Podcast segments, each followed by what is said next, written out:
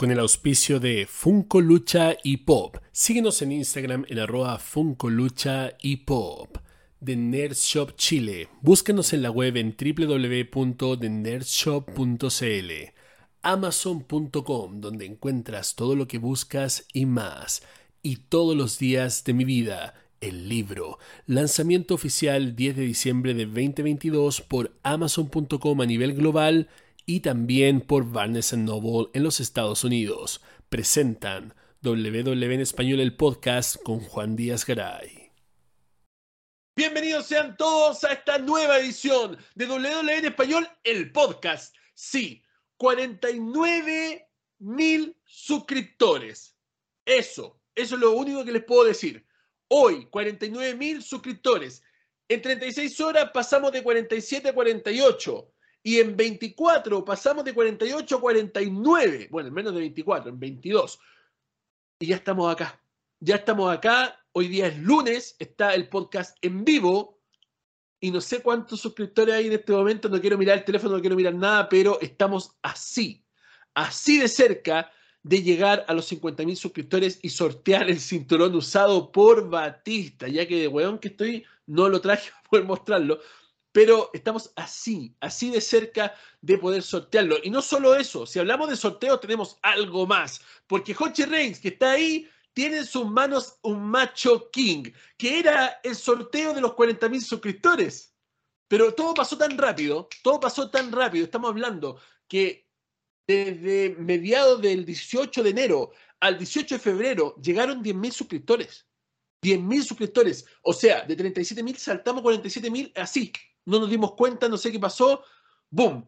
Pasó de la nada. Entonces, hoy día, en vivo, acá en el podcast, vamos a sortear el Macho King. Así que si estás acá en este momento, por favor no te vayas, deja tu like inmediatamente, tu comentario. Y si estás escuchando en cualquiera de las redes de podcast del mundo, donde somos el podcast más escuchado de lucha libre en español, anda a YouTube, suscríbete, marca la campanita, deja tu like y empieza a participar porque estamos poniendo el ojo para toda la gente que está participando en el canal. Se viene el sorteo más grande en la historia de YouTube. Un cinturón de lucha libre usado en WWE por el animal Batista, que se va a ir cuando lleguemos a los 50.000 suscriptores. Vamos a tocar los 50.000 suscriptores. Vamos a ir a WrestleMania como Universidad del Wrestling y vamos a lanzar desde allá el concurso para que tú puedas ganar este cinturón usado por Batista. Así va a ser, vamos a estar lanzando desde allá, desde California, el concurso para que tú puedas participar y toda la gente alrededor del mundo pueda tener la oportunidad de poseer una presea única, una pieza de la historia de la WWE. Vamos entonces, friendo y comiendo, tenemos acá al Alvarito y al Joche Reigns y esos son los órdenes de intervención de esta noche en el podcast. ¿Cómo están, chiquillos?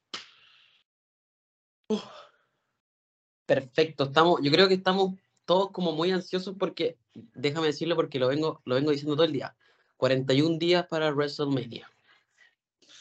41 días, 41 días para estar sentado ahí viendo todo. Padre, está, pero perfecto. 41 días para WrestleMania, 40 días para SmackDown, 37 días para WrestleCon. Así estamos, cabros, ¿ya? Así estamos, cabros, si esa es la realidad, ¿ya? Y les voy a contar otra cosa más. Yo estoy ah, déjenme ver cuántos días son. Voy a cumplir otro sueño, Juan, y se los quiero comentar a ustedes, para no mufarlos, sino que para que manden buenas vibras. 2, 4, 6, espérate, espérate, 2, 4, 6, 8, 9, 10, 11. Estoy a 12 días, a 12 días, si es que todo sale bien, ¡Woo! de conocer al Nature Boy Rick Flair, papá. Ese va a ser un video que va a salir al canal porque es un sueño que he querido cumplir por muchos años. Y por fin viene a mi ciudad el Nature Boy Rick Flair, papá y ya tengo mi entrada para ir al lugar donde va a estar y poder conocer a esa leyendaza de Rick Flair. Recordemos que esos cocos salió Charlotte, papá. ¿Ya? Así que tengo que conocer a Rick Flair sí o sí, styling and profiling ahí mismo, con el limousine rider, jet flying, son and a gun, y, y, que ya, sí, puede besar a cualquier mujer, incluso las gordas, como dijo en Impact Wrestling, y hacerlas llorar. Así es, Rick Flair, ¿ya? Es un comentario de mierda, pero Rick Flair lo dijo ya en la promo con Jay Little. No sé si la recuerdan, pero es una de las promos más espectaculares en la historia del wrestling. Ya si no la ha visto, por favor, culturícese, vaya a YouTube y búsquela en el canal de Impact Wrestling. ¿Cómo estáis, Joche Reigns? Súper bien, aquí estamos eh, terminando una jornada larga, pero bien, entretenido, terminando las vacaciones ya, con un evento bastante entretenido. A mí me gustó. Algunas luchas. eh, sí, algunas luchas. Eh, Bueno, te gustó bien, ganar a. Roman Reigns, di la verdad. Es lo único que te gustó. Sí, compadre, estuvo buenísima la pelea. Puta que Vamos a, estuve- hablar, vamos a hablar de eso. Vamos a hablar de eso más rápido. Pero bueno, para no alargarnos tanto, tanto, tanto, vamos a hacer un podcast a la vieja escuela, como los podcasts anteriores. Ya no vamos a ir solamente a un tema fuerte y principal, sino que vamos a comentar ciertas cosas que teníamos que comentarlas sí o sí en ediciones anteriores. No habíamos hecho podcast simplemente porque primero no había quórum y segundo, estaba de la perra la lucha libre. Entonces, honestamente, no había muchas cosas que comentar y ahora ya tenemos el Fallout de Elimination Chamber. De hecho, mucha gente comentó en las reacciones, estamos esperando el podcast de Elimination Chamber. Este es el podcast de Elimination Chamber. Ya, pero antes de ir al main event de Elimination Chamber, vamos a ir con lo primero que estuvo pasando en estas semanas anteriores. Lo primero fue una controversia en un aeropuerto. 5 de la mañana, Rey Misterio viene viajándose de un avión. Cansadísimo, 5 de la mañana, pues bueno, o sea, si venís volando 5 de la mañana, quiere decir que tomaste el vuelo 2, 3 de la mañana, incluso antes, tipo 10 de la noche, 11 de la noche, venís hecho mierda. Y aparece, por decirlo menos, un par de botones de mierda, porque no se le puede decir otra cosa, porque así se ven en los videos con estos como cartones gigantes con cajas de Funko Pop pegadas en ellos. Así como, fírmamelos todos, por favor, fírmamelos todos, por favor. Bueno, literalmente muertos de hambre en el aeropuerto. Y lo digo así porque así es. Ya aparecen, compadre, con estos cartones gigantescos, exigiendo básicamente que Rey Misterio les firme todos los Funko Pop. ¿Para qué? Para después ellos poner los Funko Pop dentro de las cajas y venderlo en eBay, weón, ¿cachai? Una firma, aproximadamente un luchador, dependiendo del luchador, va desde los 10 dólares hasta los 200 y tantos dólares, dependiendo del luchador. Estamos hablando de 200 y tantos dólares, Brock Lesnar, John Cena, La Roca, Undertaker. Y estamos hablando que una firma de Rey Mysterio te puede valer como 40, 50, hasta 70 dólares. Entonces, claro, compráis un Funko Pop de mierda en oferta en GameStop por 6 dólares y después le sacáis la caja, lo ponéis en un cartón de mierda, vais al aeropuerto, acosas a un luchador que te lo firme y vendís la misma mierda y pagaste 6 dólares en 70 dólares. Ya acá en Estados Unidos, yo creo que en muchas partes de Sudamérica a ellos se les llama revendeambres, no revendedores, porque son buenos que literalmente no quieren trabajar y lo único que quieren hacer es revender cosas para ganar lucas fáciles.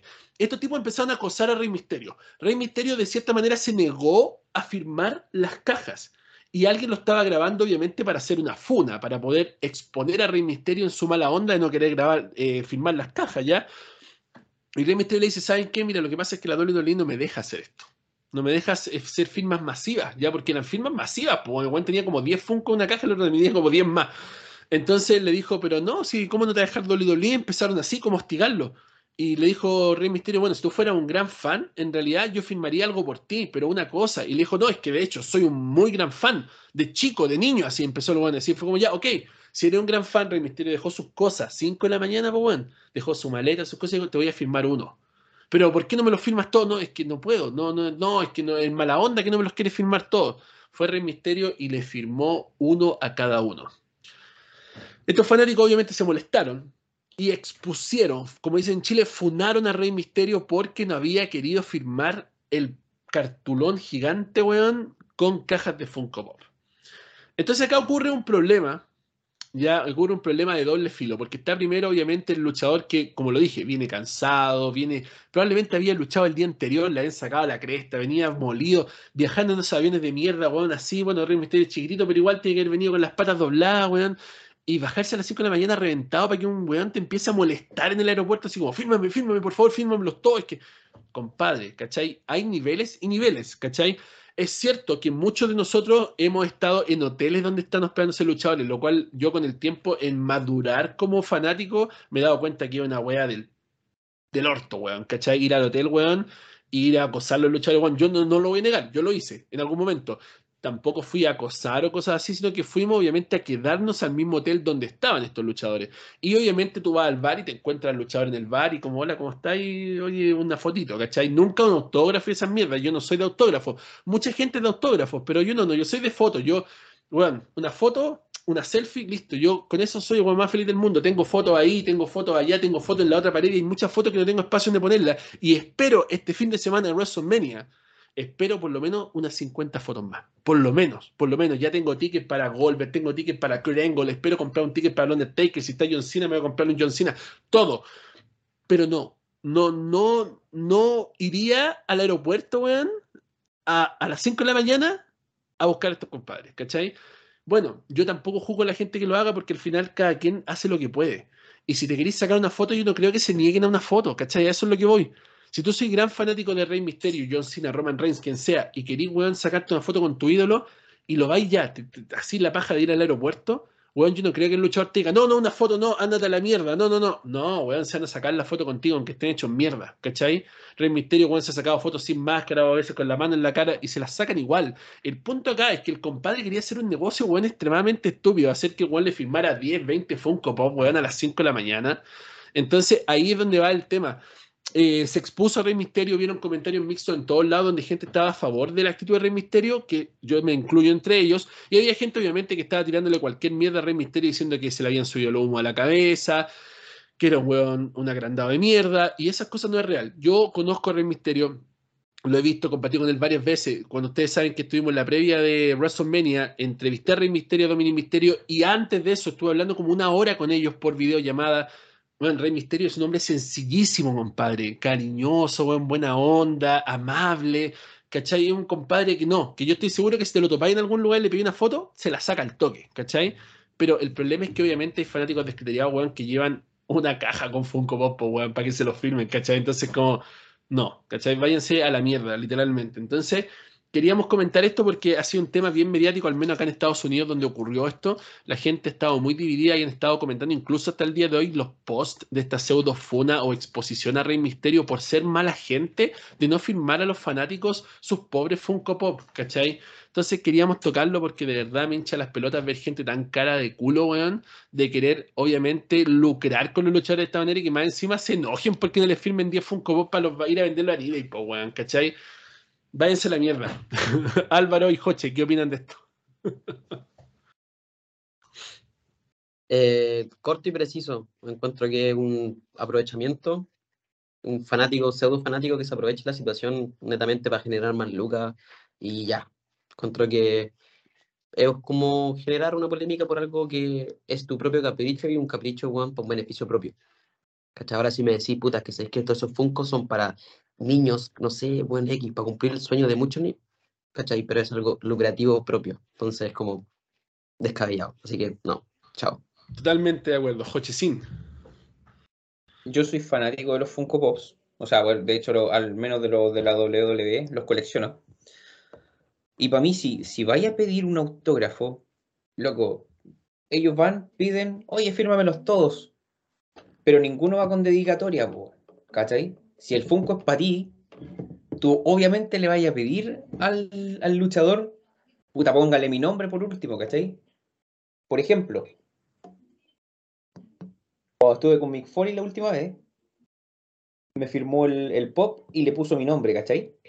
Entonces, aquí tú tenías un ejemplo de que tú eres realmente fanático del, luchador y que le estáis pidiendo algo que es una aprecia, una, una, una invaluable para ti. O sea, no le voy a pedir que te, que firme una caja de, Funko, para poder venderlo. No, esa cuestión no, se puede. O sea, yo estoy con Rey Misterio, está bien, bien hecho.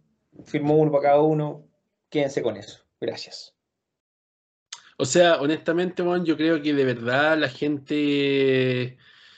Ah, compadre, de verdad yo no sé, acá en Estados Unidos eso se ve demasiado, weón, sobre todo porque acá está la mano de todas esas cosas, pues, ¿cachai? De ir a un aeropuerto, de encontrar un luchador, ¿cachai? De, de hacer cosas, pero como te digo, hay conducto y conducto. Yo no tengo ningún problema, weón, de que, por ejemplo, el luchador, no sé, pues, tú lo vayáis a, a, ver al aeropuerto, weón, ¿cachai? Pero es como te digo, del parte del fanatismo. Si tú sois fanático y vayas a ver un luchador al aeropuerto, weón, ¿Qué esperáis? O sea, sacarte una foto con el luchador, pues, ¿cachai? Una foto con él, o tal vez un autógrafo, ya. Si eres fanático del autógrafo, un autógrafo, pero como dice el coche con dedicatoria, pues, weón, ¿cachai? Como es para mí, es un tesoro para mí, ¿cachai? Entonces ya, puta, weón, lo voy a atesorar, lo voy a tener con mi vida puesto en esta weá, se entiende. Pero ya si es solamente para hacer negocio, weón, y de alguna forma tratar como de cagarse a alguien, es como, weón, ándate a la mierda. Honestamente, para mí, que se vayan a la mierda toda esa gente, weón. Y vuelvo y repito, no quiero escupir al suelo, weón, al cielo, porque no, no niego que tal vez, weón, se presente la oportunidad este año como lo he hecho antes. Y, weón, uno de esos días que esté allá en California, me arriendo una habitación de un hotel y me vaya a quedar al hotel, weón, para estar ahí. ¿Cachai? No lo niego, no lo niego porque tal vez lo haga como lo he hecho antes. Pero una cosa muy diferente es, weón, ser parte de un lugar y topártelo por casualidad, casualidad, casualidad, y pueden pedirle una foto. Ahora, si te dicen que no, te dicen que no y era, ¿cachai? Porque al final es su tiempo personal, es su tiempo de, distracción, es su tiempo de vida, weón. Y si te le decís, oye, una foto y te dicen no, no quiero una foto, oh, perdóname por molestarte, gracias, un abrazo, pero no lo va a estar grabando, se negó una foto, se negó una foto, eh, eh, eh, weón, qué mierda este luchador. No, weón, al, carajo, ¿cachai? En fin, pasemos a otro tema, un tema triste para mí al menos, tristísimo para mí, porque es uno de mis caballos y yo sigo pensando que este tipo es oro puro y lamentablemente no han sabido hacer nada con él y al parecer por lo que se informa Triple H ya perdió la fe. Triple H ya desistió, Triple H ya dijo lo dejó ir, lo suelto a la vida. No lo han despedido, pero sí le quitaron el manager y su último posible push a Baron Corbin. Ya Baron Corbin lo separaron de JBL definitivamente, y obviamente hicieron algo eh, feo con él. Todo comenzó eh, cuando Baron Corbin pierde todo y aparece este Baron Corbin vagabundo que robaba comida, que estaba para Loli y que se roba el Money in the Bank de Vicky. ¿Ya? Y que lucha con Vicky en SummerSlam. Yo estuve en ese SummerSlam, ya en Las Vegas, Nevada. Todo cambia en ese fin de semana de Las Vegas, Nevada, porque Baron Corbin le pega el jackpot se hace multimillonario y se convierte en Happy Corbin. La gente estaba empezando a querer a Baron Corbin, weón. ¿Cachai? La gente toda la vida ha odiado a Baron Corbin por razones X. Baron Corbin es uno de los luchadores más odiados del mundo. Y la gente estaba queriendo a este Baron Corbin triste, pobre, que la vida lo había hecho mierda. Y de hecho, los planes que yo tenía en mente, si hubiera sido creativo, y la gente, yo creo, era que Baron Corbin robara el, el Money in the Bank de Biggie y lo canjeara él, po, ¿cachai? Eso hubiera sido, pero un éxito total. Y canjearlo le hubiera dado el millón de dólares que en algún momento se supone que ganaba el campeón de la WWE, que sea, bueno, esta es una weá muy vieja, muy antigua, que supuestamente era como el premio para el campeón de WWE. Se dijo en un segmento una vez hace como 25 años atrás y en algunos fanáticos quedó en la memoria y bueno, yo lo dije, bueno, pueden traer de vuelta eso y ganó el millón de dólares del el campeón de WWE y bueno, encima tiene una historia genial con Baron Corbin, ¿ya? Pero no, decidieron darle un jackpot y hacerlo Happy Corbin. La gente odiaba ver feliz a Baron Corbin. Entonces, como que lo hicieron para potenciar aún más a este Gil que la gente odiaba simplemente porque era feliz. Es como, ah, tú eres feliz, te odio por ser feliz, hijo de puta, weón, ¿cachai? Y obviamente este Happy Corbin tampoco supieron qué hacer con él. Lo enfrentaron con Malcolm Moss, compadre. ¿Cachai? Malcolm Moss, de verdad, yo no sé qué hace la WWE. Lo encuentro one sin gracia, sin nefasto total. Y luego de eso dijeron, ¿sabes qué? Le vamos a poner a JBL. ¿Cachai? Y JBL hizo un trabajo de joyería con él. Lo llamó incluso el Modern Day Wrestling God. Y ahora dijeron, ¿sabes qué, compadre? No, Baron Corbin ya, gracias, que le vaya muy bien, cuídate mucho. Me duele, porque eh, pudieron haber hecho muchas cosas con él, incluso el devolverle el personaje del lobo solitario, ¿cachai? El hecho de que Triple H está devolviendo canciones de NXT, tirantones de NXT, poleras de NXT, push de NXT y muchas cosas más, como en el caso de Sami Zayn, el caso de Kevin Owens, el caso de Hit Row y muchos otros más, weón, podrían haberle devuelto el lobo solitario a Baron Corbin. ¿Cachai? Es un tipo con fuerza, un tipo con habilidad luchística, un tipo que hace cosas que no todos son capaces de hacer, un tipo con buena presencia, un tipo con carisma, un tipo que tiene micrófono para hacer enojar a quien sea. Y más encima fue el último en pinear a Roman Reigns. No se olviden de eso, que el último en hacerle el pin a Roman Reigns fue Baron Corbin. Y además, el finisher más protegido en la historia moderna, y diría, diría en la historia de la WWE, es el End of Days. El único luchador que ha hecho kick out oficial en eventos de WWE es Drew McIntyre.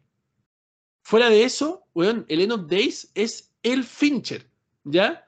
Entonces al final del día, yo no sé qué onda que van a hacer con Baron Corbin, pero de verdad me da un dolor de panza gigantesco en pensar que van a ceder en Baron Corbin. Yo sé que la gente que nos está escuchando en la red de podcast del mundo y mucha gente que está en el chat en vivo en YouTube no simpatiza con Baron Corbin, ¿ya? Y yo lo entiendo, ya lo entiendo si usted no simpatiza con Baron Corbin, yo entiendo si usted no le gusta Baron Corbin, yo entiendo que si usted piensa que es un bulto, lo que usted quiera, pero Baron Corbin es un luchadorazo, es un tremendo aporte a la compañía. Es de esos tipos como el Miss, ¿cachai? Y, y bueno, estoy yendo muy lejos con subir al Miss, porque para mí el Miss es como un tope de línea. Para mí el Miss, bueno, yo puedo decir, así es cierto, el Miss es lo más grande, yo lo puedo decir así sin problema. El Miss, compadre, nunca se ha lesionado. Le da prestigio al cinturón que agarra. Lamentablemente no al de WWE, pero a todos los demás sí. El Miss tiene carisma, tiene micrófono, se ha mejorado en lo que es la lucha. Y es un ganador no solamente dentro de la WWE, es un ganador en la vida, weón. Ha hecho películas en Hollywood, se casó con Maris, compadre, tiene la tremenda mansión. El loco ha hecho todo. Este fin de semana estuvo jugando en el All Star, en el, partido de la NBA, aquí en mi ciudad, en Salt Lake City. Y al final, weón, se pegó un punto de la media cancha. Fue, weón, fue noticia en todo Estados Unidos. El weón llegó y tiró la weá así, weón, de la media de la cancha y plantó un, punto, pero puta weá, magnífica, magnífica. Y le preguntaron, oye, ¿por qué? ¿Cómo fue todo esto? Y dijo, no, mi señora me dijo que lo hiciera y yo lo hice. ¿Cachai? Entonces, weón, el Miss es un tesoro de la WWE. ¿Cachai? Y yo creo que podrían hacer cosas así con Baron Corbin, pero obviamente no sé qué estará pasando por la cabeza de ellos que están perdiendo la fe en Baron Corbin. Hay pocos luchadores para mí que son un tesoro dentro de la WWE y que si los usan bien pueden llegar a generar no solo reacciones, no solo ventas, no solo eso, sino que historia. Estoy hablando del Miss, estoy hablando de Baron Corbin, estoy hablando de Elea Knight, que es el más fuerte de todos estos en este momento y el que yo creo que tiene las mejores aptitudes de todo lo que acabo de mencionar, de todos estos. Y no sé en qué están. Ya Elea Knight peleó en un Dark Match hasta donde sé, weón. Ha estado como en cosas muy pequeñas después de lo de Bray Wyatt. Y weón, Bray Wyatt salió amenazando a Bobby Lashley o a Brock Lesnar y ahora yo no sé con quién se va a enfrentar. Porque supuestamente ya, por lo que yo supe, está confirmado un 100% Brock Lesnar contra Gunther por el cinturón intercontinental en WrestleMania. Eso es lo que yo sé hasta ahora. Pero Brock Lesnar fue el que salió caminando de la cámara de eliminación. Entonces, ¿la amenaza de Bray Wyatt era para Brock Lesnar o era para el ganador de la lucha Bobby Lashley? Y vamos a hablar de eso en el momento de Elimination Chamber. Pero quería mencionar sí o sí esto de Baron Corbin. Así que les voy a dar el tiempo al Alvarito y al Joche para que comenten esto de Baron Corbin. ¿Qué les parece? ¿Qué opinan de Baron Corbin? Mientras yo voy a buscar el cinturón de Barita, los 51 suscriptores, para mostrárselo a la gente para que se animen a suscribirse. Así que Alvarito, Joche, el tiempo de ustedes. Oye, en verdad yo creo que soy de las personas que no, nunca le llamó la atención Baron Corbin. Como que no, ni me viene, ni me va, nada, como que me da lo mismo, en verdad. Pero sí encuentro que el tema del manejo creativo es importante. En el hecho como de qué es lo que se hace con lo que ya se está empezando. ¿Cachai? Porque pasa que se empieza algo, ¿cachai? Bueno, traes a JBL, ¿cachai? Hall of Famer, todo el tema. Y, y al final termináis en nada porque la historia no tiene una continuidad Mm, no, no calientan, ¿cachai? No, no, generan, no sé, personalmente a mí en un principio recién me tomó como un poquito de interés el tema de JBL, pero lo encontré como súper penca, fome, ¿cachai? Entonces como muy, pero no, no picó. Pero el único problema es eso, el tema de la continuidad de las cosas. Pero nada que hacerle. Así que espero que no lo echen, espero que recapaciten y le den una última o una nueva oportunidad y, será. Joche. Oye, ¿sabéis que a mí me, pasa, me pasó algo similar a lo que dijo Juan antes? O sea, a mí el Baron Corbin lo odiaba cuando estaba en NXT, lo odiaba, puta que me caía mal. Después cuando lo subieron al roster principal y ganó, y ganó el, el André The Giant, el, el Battle Royale, igual decía, pero ¿cómo pudo haber ganado este weón? Dios mío. Y cuando empezó eh, en su faceta de manager, ¿te acordáis que estuvo como manager de la... El accounting. Sí. Entonces... El alguacil, como, Uy, ahí me empezó como a, caer mejor porque se le notaba que tenía, tenía pasta el hombre. O sea, tenía buen micrófono, hacía enojar a los luchadores, se metía él mismo en las peleas. Entonces era como, buena. Y retiró a Karengo. No ¿Eh? olvidar que retiró a Karengo. Exacto. Y, y después cuando hace el papel del pobre Corbin, oh, pero... esa cuestión fue oro puro, loco. Fue oro puro. Oye, pero es que hasta buen actor el weón, si no, si como digo, lo tiene todo, ¿cachai? Lo tiene todo. El problema es que, claro, la gente lo odia a tal manera que de alguna forma omite, omite las cosas buenas que él pueda llegar a tener. Claro. Porque yo, bueno, lo odio, lo detesto, eh, no lo soporto, me molesta el verlo. Entonces, es tanto el odio, weón, que incluso olvidan las cosas buenas que tiene, ¿cachai? Como que la gente deja de ser objetiva. ¿Cachai? Es co- es como tú, po, weón, que te hablan de Roman Reigns y el weón puede ser weón más mierda, pero tú siempre lo defendí y siempre te va a gustar que gane toda la weá porque ya dejaste de ser objetivo, porque es tanto el amor, el fanatismo que ya la opinión no es objetiva, po, weón, ¿cachai? Claro. Eso pasa con Baron Corbin, la gente lo odia tanto que ya su opinión deja de ser objetiva en cuanto a si el weón tiene cosas buenas o es simplemente una mierda. Claro. Bueno, tú, tú sabes que mi opinión es es súper objetiva al final del día.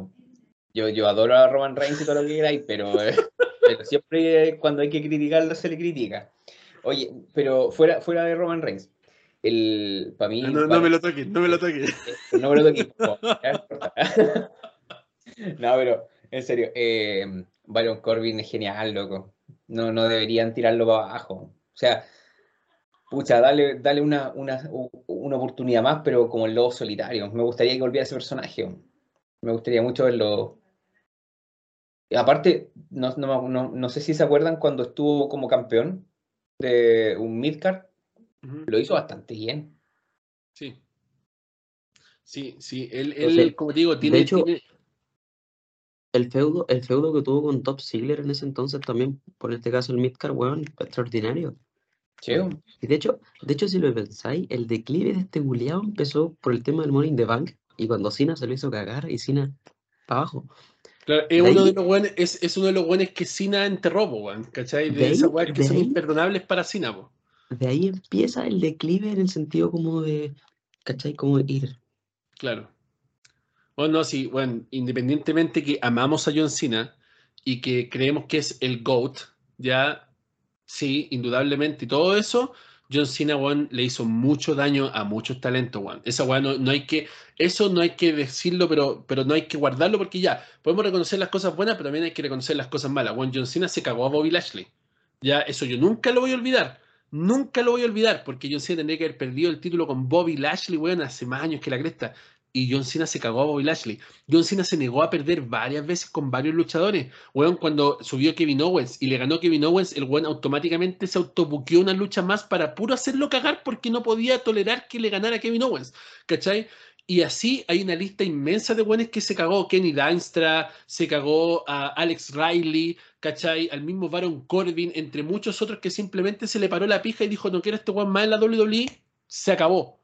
Y los despedían, weón, ¿cachai? No quiero más este weón acá, no quiero este, yo no quiero perder. Weón, era un Hulk Hogan cualquiera, ¿cachai? Todo lo que veíamos en la televisión era este John Cena, weón, que ya, que ya nos tenía todos chato en algún momento, porque ya, weón, era el super cine y todo el tema. Y claro, cuando John Cena empezó a ausentarse, pasa este fenómeno donde después todo el mundo lo ama, ¿cachai? Porque es como, no lo valoraste cuando lo tuviste y ahora que lo perdiste lo quieres de vuelta, ¿ya? Está todo ese efecto. Ahora le puedes preguntar a cualquier persona y cualquier persona te va a decir que ama a Cena y que Cena es el mejor y que Cena aquí y Cena allá, pero no hay que dejar de recordar las weas malas que hizo John Cena, ¿cachai? El hecho de negarse a ser Gil y todo este tipo de weas que él hizo, weón, es el único de la cara de la compañía en la historia que se ha negado a ser Gil, ¿cachai? Porque, bueno, claro, él fue Gil al principio, el Dr. Toganomics, pero nunca se supo que realmente fue Gil, o el weón era como, era como un weón maleante nomás, ¿cachai? Era como Twinner al final ahí. Claro, no, no, no, si tampoco era Twitter, el weón simplemente era un weón random, ¿cachai? Era una wea random, que no era ni bueno ni malo, weón. Si recuerden que cuando era malo, igual participó en el equipo en la Survivor Series de, de Hardcore Holly, y el weón ganó básicamente la serie de los sobrevivientes contra el equipo Lesnar, ¿cachai? Entonces, como que este weón no era un weón malo ni era un weón bueno, tampoco en un Twitter, el weón era un weón nomás, ¿cachai? Era como un weón más, ¿cachai? Que si un día, weón, se levantaba bien, el weón era buena onda, y si no, weón, se pegaba una promo y racista y fascista y, y, weón, y antifeminista y machista y toda la weá que tú queráis.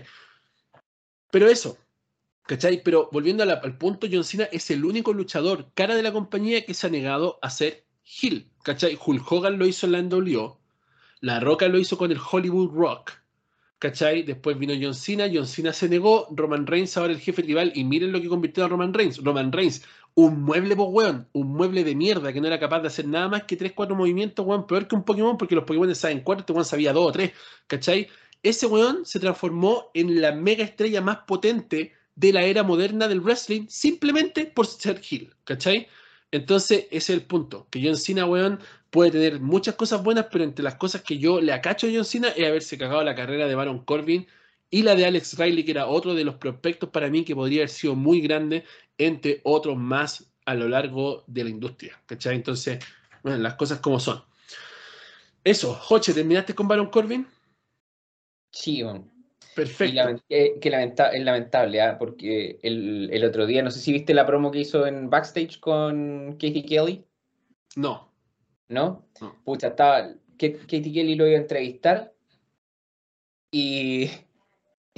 Y Baron Corbin iba a empezar a hablar y dice: Atención, me están hablando de que va- algo está pasando en el ring. Bueno, y lo cortaron, po. Y era que Sami Zayn había aparecido en el, en el ring, ¿cachai? Y después cuando lo vuelve con Katie Kelly, eh, él le dice porque lo, que como, el- pueden haberlo cortado por esa cuestión, ¿cachai? Si él fue el último que le hizo el pin a Roman Reigns. El último, el último en ganarle a Roman Reigns. Hizo el, comentario. Pero Bueno, bajé rápidamente para ir a buscar esto. Aquí está el cinturón de los 50.000 suscriptores. Ya, aquí está la belleza. Aquí está el cinturón Ring News por Batista con las gemas que no están pendientes que salieron, con el desgaste de haber sido usado, haber viajado en los containers de WWE en los house shows. Aquí está el cinturón que se va a ir con un afortunado que haya ganado este concurso eh, que vamos a anunciar desde WrestleMania. Si es que llegamos a los 50.000 suscriptores de aquí a WrestleMania, ya eh, lo vamos a estar anunciando desde allá y va a poder tener esta presea. No importa donde quiera que vive en el mundo, va a llegar a él con tracking number y todo para que no se pierda en el camino nada, simplemente enviado de la mejor manera para que pueda llegar a la persona correcta, a la persona que gane y puedes ser tú, así que si no te has suscrito aún, suscríbete, marca la campana, deja tu like, tu comentario. Si estás escuchándonos, anda a YouTube y suscríbete, porque ahí va a ser el concurso, ¿ya? Y tú podrías estar levantando este cinturón de la WWE Mundial Pesado en cualquier momento después del sorteo, ¿ya? Y podría ser una pieza no solamente de la historia, sino que la primera pieza de tu colección o el santo grial de tu colección de lucha libre. Donde quiera que esté en el mundo puedes participar por este cinturón. Lo voy a dejar acá porque es bastante pesado y tenemos que seguir el podcast. No sé por cuánto rato más, así que lo voy a dejar ahí. Pero ya la gente sabe que está el concurso listo. Bueno, este era el tema principal que íbamos a hablar. De hecho, era para mí el main event del podcast anterior a Elimination Chamber que planeábamos hacer, pero que no se hizo al final porque era lo único que había que hablar y al final era como, ah, ya, como que no, no, no amerita juntarnos, aparte que no había mucho quórum, entonces teníamos que de alguna forma dejarlo de alguna forma de lado, pero quisiera igual tomarlo porque es una cosa, una estrategia importante que la WWE usó en tema de las promos y el manejo de este feudo con Sami Zayn, que si me preguntan a mí, yo creo que ya acabó. Yo creo que ya acabó al menos con Roman Reigns. Eh, pero este, este pseudo feudo se manejó de una forma muy, pero muy particular. Porque Cody Rhodes gana el Royal Rumble, ya eso todos lo sabemos. Se asegura el main event de WrestleMania contra Roman Reigns y empiezan las interrogantes. ¿Qué vamos a hacer? ¿Vamos a dividir los cinturones? ¿Va a ir Cody Rhodes noche 1 y alguien más noche 2? Eh, ¿Qué va a pasar? Eh, ¿Va a venir la roca? Todavía están muchas interrogantes y la gente estaba como, ¿qué, vamos, ¿qué va a pasar con WrestleMania? ¿Qué van a hacer con WrestleMania? Y obviamente la gente se dio cuenta, la gente que administraba la WWE se dio cuenta que las reacciones del público eran mucho más grandes con Sami Zayn que con Cody Rhodes. ¿Ya? Y estaban pensando en que podía ocurrir, como yo lo había llamado antes, un efecto Batista, donde eh, Cody Rhodes de alguna manera se veía opacado por la fuerza de Sami Zayn. Ya obviamente está toda esta, esta cosa de que tal vez podría ser Sami Zayn el nuevo Daniel Bryan y que de alguna forma podrían hacer una triple amenaza para WrestleMania. Eh, vamos a hablar de eso más adelante, pero lo que quiero hablar es cómo hicieron el manejo camino a Elimination Chamber con Paul Heyman. Ya Roman Reigns ni siquiera se apareció a hablar con Cody Rhodes la noche después del Royal Rumble. Eso es una cosa brutal porque eh, toda la historia siempre ha habido un cara a cara entre el campeón y el retador. Roman Reigns se pasó por el culo el retador número uno y lo sigue siendo hasta ahora. Y de hecho, después de eso voy a hablar de Roman Reigns cuando lleguemos al final, cuando hablemos de, Elimination Chamber, porque me parece que Roman Reigns no solamente él se cree más grande de lo que es, sino que también se pasa por el culo a sus compañeros de forma muy respetuosa, ¿cachai? Y que quiero decirlo porque siento que la gente necesita darse cuenta de este tipo de cosas. Muchos no se dan cuenta, muchos lo omiten o muchos dicen, ah, es que el jefe tribal tiene las bolas grandes. Weón, el jefe tribal dejó de tener las bolas grandes hace mucho rato. Cada retador que ha estado en el ring con él se lo podría haber triple violado en todos los main event pasados desde Glasgow. Todos todos se lo podrían ya haber triple violado si no hubiera sido por lo uso, por solo Sikoa, por pitearse uno, dos, hasta tres árbitros. Cualquier retador por el título unificado desde Glasgow y tal vez un poco antes podría haberse violado abiertamente a Roman Reigns. Entonces, el hablar de que Roman Reigns es el gran jefe tribal de las bolas grandes y por eso pasa por el culo a quien quiere, me parece bueno, una cosa de, de la puta madre, pero ya, filo, vamos a hablar de eso más adelante. El manejo que hubo acá fue muy inteligente por parte de WWE porque no dejaron a ninguno de los dos en el aire. Roman Reigns no hizo nada, pero sí lo hizo Paul Heyman. Y de hecho, me gustaría hacer esta petición oficial porque yo sé que Vince McMahon nos está escuchando en dos partes del mundo y están traduciendo todo lo que él dice y bla, bla, bla, lo que dice el viejo mierda ese.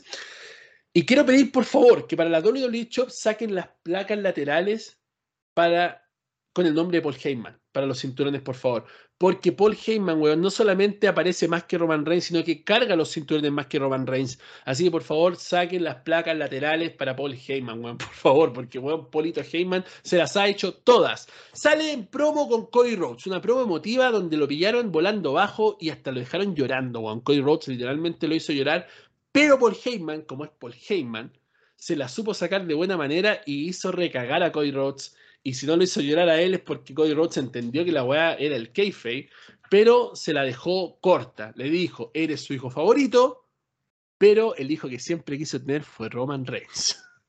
Y así dejó a Cody Rhodes comiendo mierda de una forma brutal, listo para hacer más personal aún la rivalidad que aún no empieza, porque lo digo, aún no empieza entre Roman Reigns y Cody Rhodes a 40 días de WrestleMania, aún no empieza la puta rivalidad, ya, así que esperemos que ahora este lunes comience esta rivalidad de una vez por todas, porque ya estoy harto de seguir viendo cosas y no cosas y al final no ver nada, ya.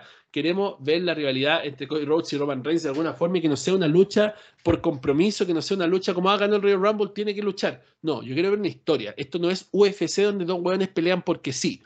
Aquí tiene que haber una historia. Y esa historia la quiero ver ahora. ¿ya? Así que párense la mierda y por favor, hoy día en Raw, partan con la puta historia. En cuanto a Sami Zayn, aparece Sami Zayn en SmackDown, aparece Paul Heyman y también corta la promo Heyman. ¿Ya? Entonces, al final del día, como te digo, Heyman fue quien hizo todo y me parece que fue la movida estratégica más grande de la WWE para lidiar con este efecto Batista que podría haber acabado con el sueño y el main event de Cody Rhodes ok, yo no quiero dar por muertas y lapidadas inmediatamente las teorías de la gente donde dicen que va a haber una triple amenaza, que noche 1 Cody, noche 2 Sami y todo eso. Yo no lo quiero dar por lapidado porque puede pasar. Es WWE, ¿ya? Los planes sí son Cody contra eh, y no más. Esos son los planes hasta hoy. Pueden cambiar en cualquier momento, pero esos son los planes hoy. No están escritos en piedra, pero sí están escritos en varios papeles de la WWE. El punto acá es que al final Paul Heyman ha sido el gran estratega de esto, este Roman Reigns sin Bloodline básicamente, porque ya vimos ya que no apareció solo, apareció solo Jimmy y Jay no estaba de parte de él.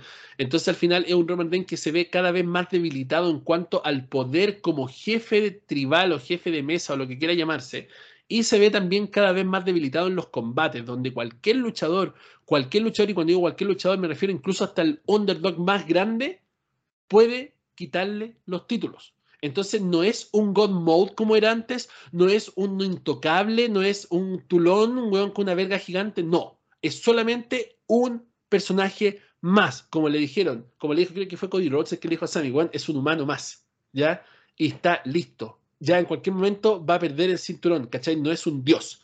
Ahora tú anda y termina tu historia porque yo también voy a terminar la mía. Entonces ahí con eso Cody le dijo, weón, anda el sábado, termina tu historia y ándate a la chucha, porque yo quiero terminar la mía en WrestleMania. Se lo dijo directamente. Entonces ahora si Sammy vuelve con esta mierda, no, no va a pasar. Yo ya dije lo que iba a pasar en un video, esto va a terminar por los campeonatos en pareja y eso va a pasar por la lanza que le aplicó Sammy a Jay Uso, pero vamos a hablar más adelante de eso. Pero el punto al que voy yo ahora es que el manejo inteligente de la WWE fue gracias y por Paul Heyman. Porque si Paul Heyman no hubiera salido a salvar todo esto, inmediatamente hubiera ocurrido un efecto Batista que hubiera sepultado de alguna forma a Cody Rhodes y se hubieran visto forzados, ojo, forzados a hacer o la triple amenaza o una noche cada uno. Y créanme que si Cody hacía que Sammy se comiera el pin, la gente iba a buchar a Cody, weón, pero hasta no poder, no solo en el estadio, en el Raw por WrestleMania y el resto del reinado que le quedara, weón, ¿cachai? Porque esa va a ser la razón. Si van a poner a Sami Zayn en la triple amenaza, es simplemente para que se coma el pin y no pierda Roman Reigns. ¿Cachai? Seamos honestos, seamos bien honestos con esto, porque al final del día, claro, nos gusta Sami Zayn, weón, yo estuve todo el día subiendo historia de Sami Zayn, weón, weón, estaba viendo videos, ojalá que weón se cortara el pelo, weón, disfruté la entrada, weón, pueden ver la reacción de la lucha, weón, fue una weá que lo sentí en el corazón, estaba weón vibrando de una forma genial durante el combate, una psicología, esta weá fue cine, ¿cachai? Pero vamos a hablar de eso más adelante. El punto al que voy yo ahora es que al final del día la única razón de involucrar a Sami Zayn era que Sami Zayn se coma el pin. Y eso no es bueno ni para Cody Rhodes y para Roman Reigns. Roman Reigns después de WrestleMania se va a ir. Se va a ir unas vacaciones largas y espero que sea unos 6, 7 meses que vuelva para SummerSlam o que vuelva para Survivor Series y ya, ya. Pero Cody Rhodes se va a quedar con los títulos. Y va a estar funado, literalmente, va a estar muerto durante todo el reinado y así va a acabar el ascenso de Cody Rhodes. Entonces al final yo creo que la triple amenaza no es algo factible y espero que no ocurra no sé, eh, puede ser el sueño húmedo de mucha gente, pero yo creo que la historia con Sami Zayn llegó a su fin. Y eso lo siento así y lo vamos a hablar de eso más adelante. Lo único que quería mencionar fuertemente era el uso de Paul Heyman. Todos sabemos que Paul Heyman es uno de los master strategies, tanto del micrófono como de lo creativo, como de todo lo involucrado a este negocio que tanto amamos, pero tengo que decir que Paul Heyman es más campeón universal que Roman Reigns. ¿ya? Y eso hay que decirlo. No sé qué opiniones tienen ustedes, pero vamos con el Alvarito, después con el Joche, con la opinión en cuanto al manejo de esta historia por Paul Heyman y cómo yo siento, al menos no sé ustedes, que salvó eh, la estrategia de Cody Rhodes camino a WrestleMania. Sí, no, yo creo que en verdad lo dijiste clarito. Yo creo que todos quedamos, yo por lo menos que va dentro con el tema de la promo con, con Cody, em, porque son esas promos que tienen ese efecto como 100% real, ¿cachai? Que en este caso es la muerte de alguien, ¿cachai? tenía este factor de Paul Heyman con Dustin, ¿cachai? Que eran cercanos. Y, también tenía esta cercanía de Roman con Dustin, ¿cachai? Entonces, bueno, yo creo que fue una estrategia muy bien armada, muy bien ejecutada, ¿cachai? Porque del dicho al hecho hay harto estrecho, entonces le dieron, le dieron la, la chance y bueno, Polito nunca falla, ¿cachai? Y, y de hecho, me, me, me pasó algo súper chistoso ayer vi, por ejemplo, no, pero lo voy a mencionar después, lo voy a mencionar después, porque después voy a hablar del Elimination Chamber, no. Pero Polito, Polito Cot, Polito Cot, y, y ¿sabéis qué? Me gustaría, me gustaría después verlo con una, con una femina, me encantaría. Creo que, que sería un, un, giro, un giro distinto. ¿A quién elegirías? Ronda. Tiene que ser Ronda. Lo mismo estaba pensando. De hecho, de hecho, lo chistoso es que ayer mismo, no sé si cacharon la promo que mostraron de Ronda con Shayna. Que fue una wea, nada que ver, nada de lo que estaba pasando en el evento.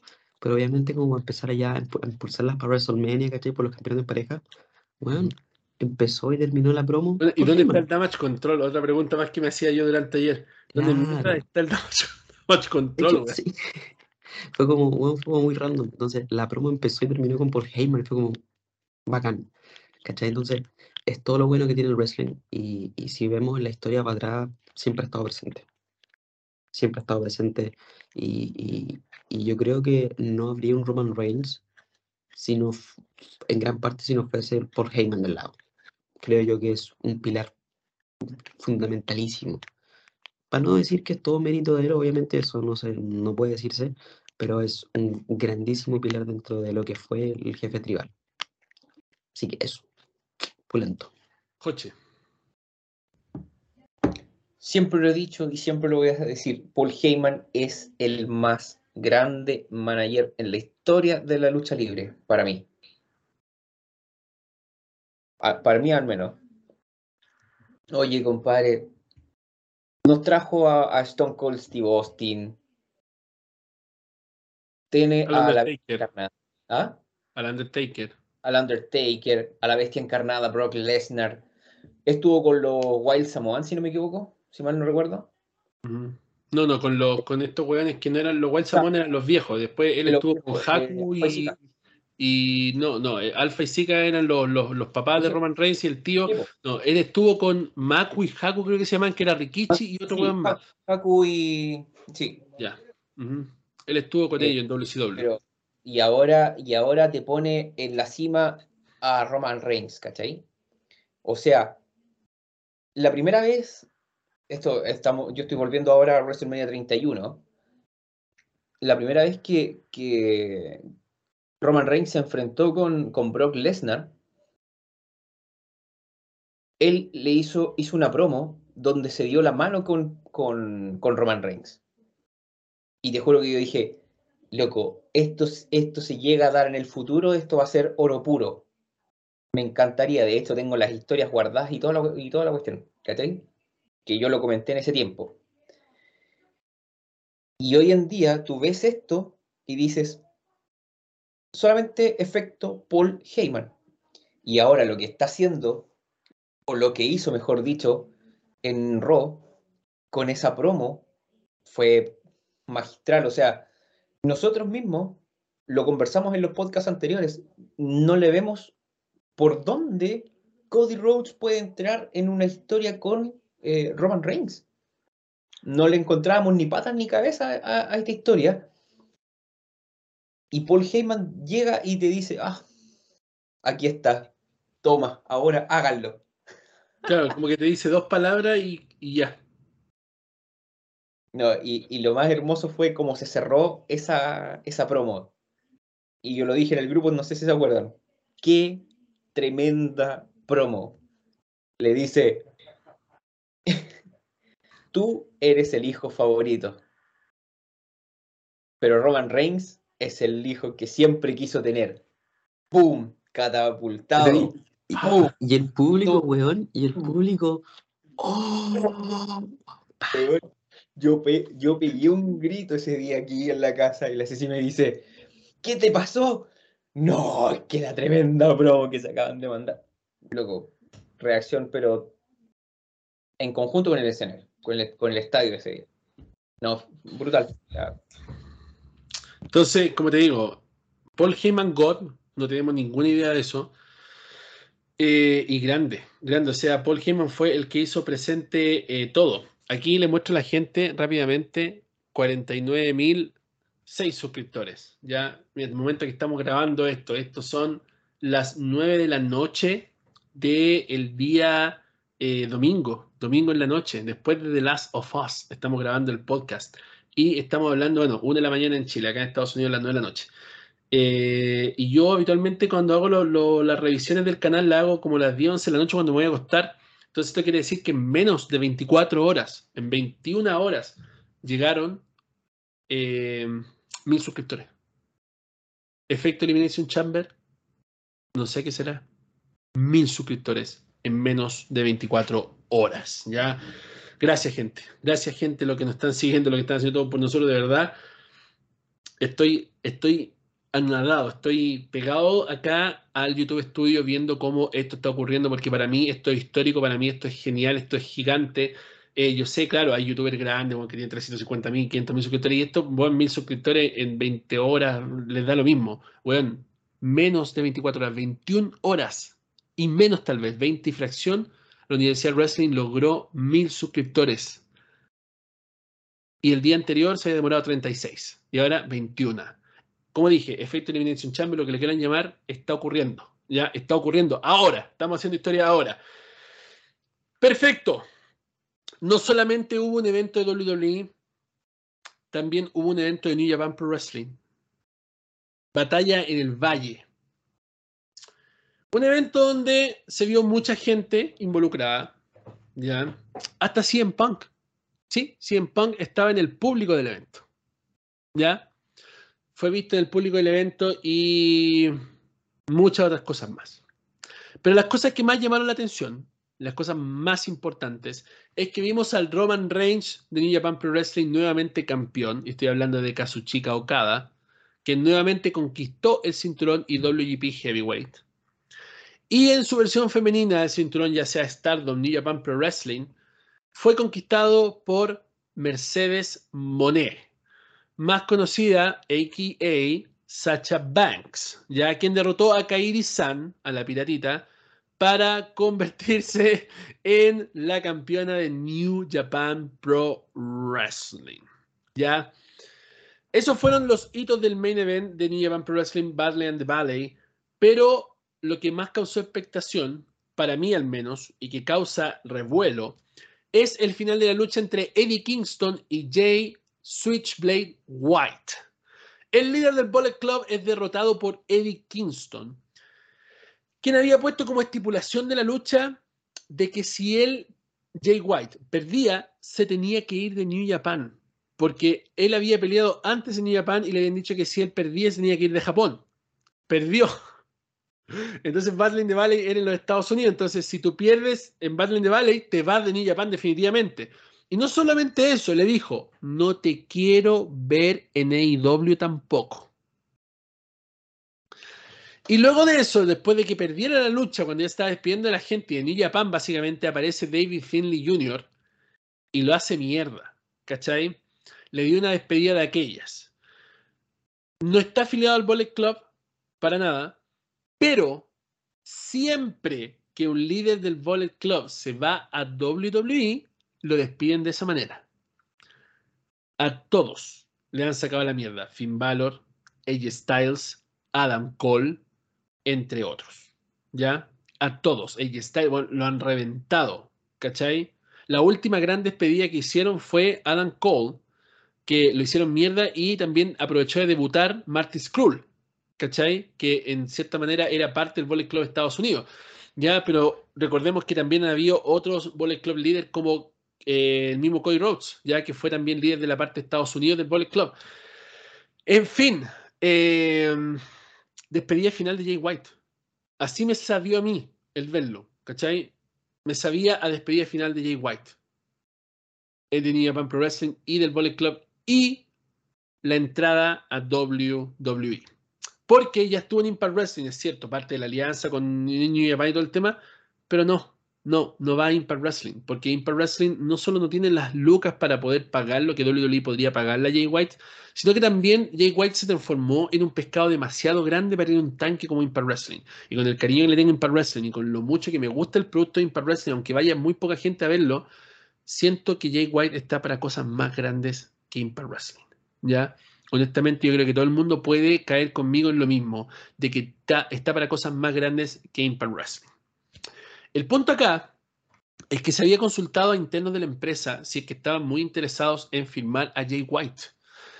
Pero respondieron de una forma bastante, bastante, le llaman ahora, como es? Críptica. Así le llaman ahora en Twitter, en todos lados, así como, oh, mensaje críptico, comentario críptico de tal persona. Ellos respondieron de una forma bastante críptica, diciendo que sí, que ya Jay White podría ser, pero no estamos ni con Jay White. Nosotros queremos firmar otro agente libre más grande que Jay White. Y ahí es donde a mí me salta la duda y la pregunta es, bueno, ¿quién es el agente libre más grande que Jay White en este momento? Porque si tú me preguntas a mí, para mí, el agente libre más importante en el wrestling hoy es Jay White. JJ Figuras. Grande JJ, yo sé que escucha el podcast, te mando un saludo. Eh, no, yo no sé quién puede ser. Porque para mí, si tú me preguntas, yo te digo, me preguntas a mí, yo te digo, el agente más caliente de este momento, el más importante agente libre, es Jay Switchblade White. No hay otro. Ya, está esto de Coti Bucci y todo el tema, pero Coti Bucci ha dicho muchas veces abiertamente que no quería WWE. De hecho, cuando estuvo en el Cruiserweight Classic pasó lo mismo que pasó con este weón de mm, Alvarito, fanático de este weón, Will Osprey. ¿Cachai? Hubieron comentarios y todo, bueno, nunca vamos a ir a WWE, no estamos ni con ir a WWE, nos queremos meter a WWE, si participamos en algo es solamente como participar, pero ya. Ni un interés en WWE. Y incluso si es que firmaran a Cotibucci, Cotibucci no es más grande que Jay White. No vale más que Jay White, no es mejor que Jay White. Por lo menos en lo que Jay White como producto significa. No sé si me voy a entender. Bueno, estamos hablando de buenos que le ofrecieron contratos en la mesa. Claro. No sé si ustedes vieron una presentación de cuando fue Evolve y Paul Heyman le entregó un contrato en la mano a Will Ospreay. Sí. Bueno, Paul, Paul Heyman. ¿Cachai? Entonces, son luchadores que, que en verdad son más grandes que el mismo rumor y que la misma, oh, dole, dole, bueno. Y Koteguchi muchas veces, claro, ha dicho que no le interesa, que para él el producto es distinto, ¿cachai? Y se entiende. Y Will Ospreay, bueno, en su momento era porque no quería dejar Japón, ¿cachai? Ni tampoco UK. Pero son, bueno, sin duda alguna, son so- luchadores que son buenos, pero creo que son soberbios a cagar, ¿cachai? Son soberbios al nivel de que ellos creen que son más grandes que el negocio y no entienden que el negocio es WWE, ¿cachai? A ti te puede gustar mucho New Japan Pro Wrestling, te puede encantar estar en Japón y no escuchar a la gente hablar porque los buenos son más fomes que la cresta del público. Te puede encantar mucho eh, AEW y cómo se manejan las cosas en el camerino, como dijo Adam Cole en la conferencia de prensa. Vince McMahon da miedo, es respetable, todo lo que ustedes quieran, pero yo veo a Tony Khan y me dan ganas de abrazarlo porque es un jefe tan lindo y. Y todas esas chupas de verga que tú queráis tener en AEW, sí. Pero el negocio, el billullo, la fama, el prestigio, el currículum está en WWE. Entonces, si un luchador se cree más grande que la vida misma, como el caso de eh, Will Ospreay, de no ir a WWE porque tiene otras prioridades, es porque un compadre que realmente hace esto por pasión, ¿cachai? Lo puede hacer en un gimnasio con 10 personas, lo puede hacer en una arena en cualquier país con poca gente, o lo puede hacer en AEW en New Japan porque él lo hace por pasión, no lo hace por dinero, ni por ser el spotlight, ni por ser el luchador más importante del mundo. Claro, como te dice la seña y está y todo el tema, son luchadores que lo hacen por amor a lo que hacen. El punto acá es que Switchblade es otra cosa. Jay White es material para WWE. Es este tipo de cosas. Que acabe como Finn Balor, no lo dudo para nada. Lo cual sería muy triste. Pero es probable, es muy probable, ¿ya? El punto es que obviamente WWE sigue tratando de forzar esta idea de un Bullet Club dentro de WWE. Ya, ya se sabe ya que está casi listo Tamatonga, tienen a los Good Brothers, tienen a Finn Balor, si ahora contratan a Switch, White, eh, a Switchblade, tienen a Cody Rhodes, tuvieron en su momento a Adam Cole. Bueno, han tenido todo el mundo. Y de hecho, de hecho, suena muy fuerte y más fuerte que nunca y más posible que nunca Kenny Omega. Pero Kenny Omega no es el agente libre porque Kenny Omega no es agente libre. Pero sí su contrato está por expirar. Y sí también AEW tiene una cláusula que la tiene en la mayoría de sus contratos donde los luchadores están forzados a quedarse un año más. Es diferente a la cláusula de no competencia, que ya todos sabemos que se abolió y que ya no corre. No, esta es una cláusula donde yo te contrato un año más, te extiendo tu contrato. No es una cláusula de no competencia, es una extensión de contrato de un año más. Entonces, estamos hablando de Kenny Omega, weón, Kenny Omega sería posible para 2024, ¿cachai? Eh, no sé ni siquiera si para WrestleMania 2024, aunque me encantaría ver un Cody Rhodes versus Kenny Omega en WrestleMania 20, eh, 40, weón, sería espectacular, main event, ¿cachai? No lo creo, muy imposible. Pero es probable que si Kenny Omega eh, vuelve a tener algún problema en backstage vuelve a pasar algo que no sea grato para él, deje AEW. Entonces, este, en este momento está sonando fuerte. El punto acá es que me gustaría que la gente dijera en los comentarios qué mierda es ese agente libre más costoso y más importante ahora que Switchblade J. White. El único que se me ocurre a mí, Zack Ryder. It's Clover in Time, CM Punk. Es el único que se me ocurre a mí. Porque a pesar de que ya, todo, nadie quiere ver a CM Punk en WWE y Seth Rollins le plantó la promo, ándate de acá, cáncer y todo este, todo este, este tema, es el único agente libre, porque nadie sabe la realidad de CM Punk en este momento, pero es el único agente libre que es más caliente que cualquiera.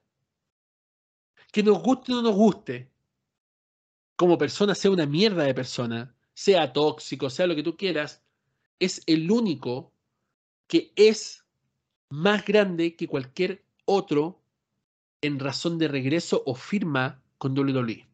Es el único que puede sobrepasar cualquier nivel. Si hablamos hace nueve, ocho años atrás, estaba Sting. Era Sting, ¿ya? Que fue esa firma previo a WrestleMania 31, estamos hablando de serie de los sobrevivientes, cuando debuta contra esta serie de sobrevivientes de la autoridad.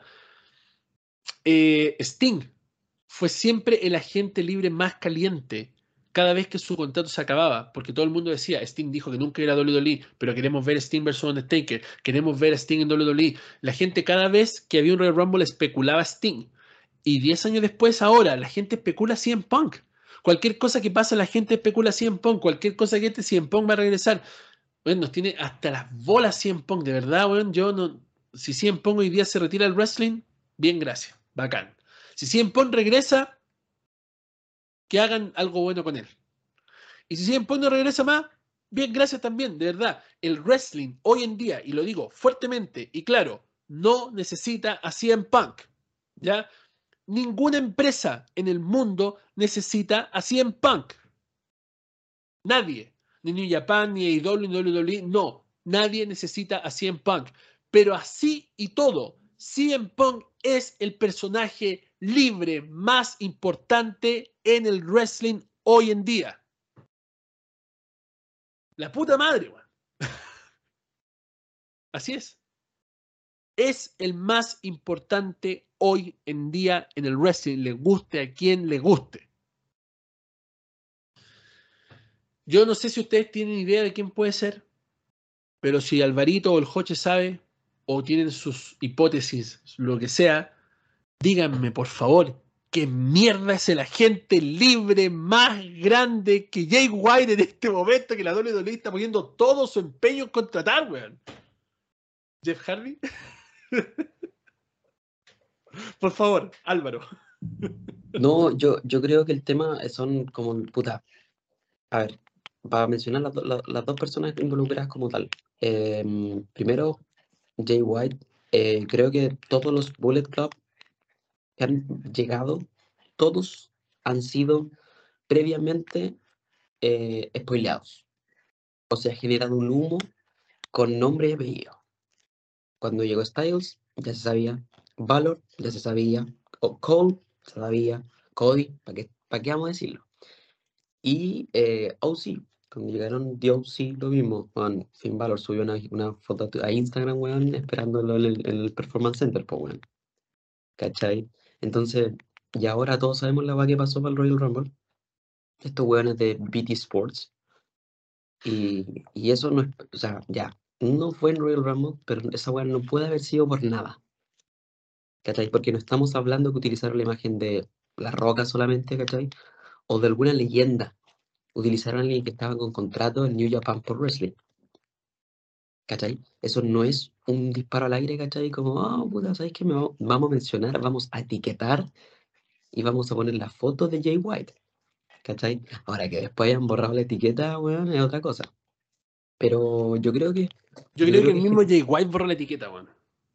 Lo más probable, lo manda a hacer tú. Pero el tema, el tema es que es generar más humo de lo que ya es obvio. ¿Cachai?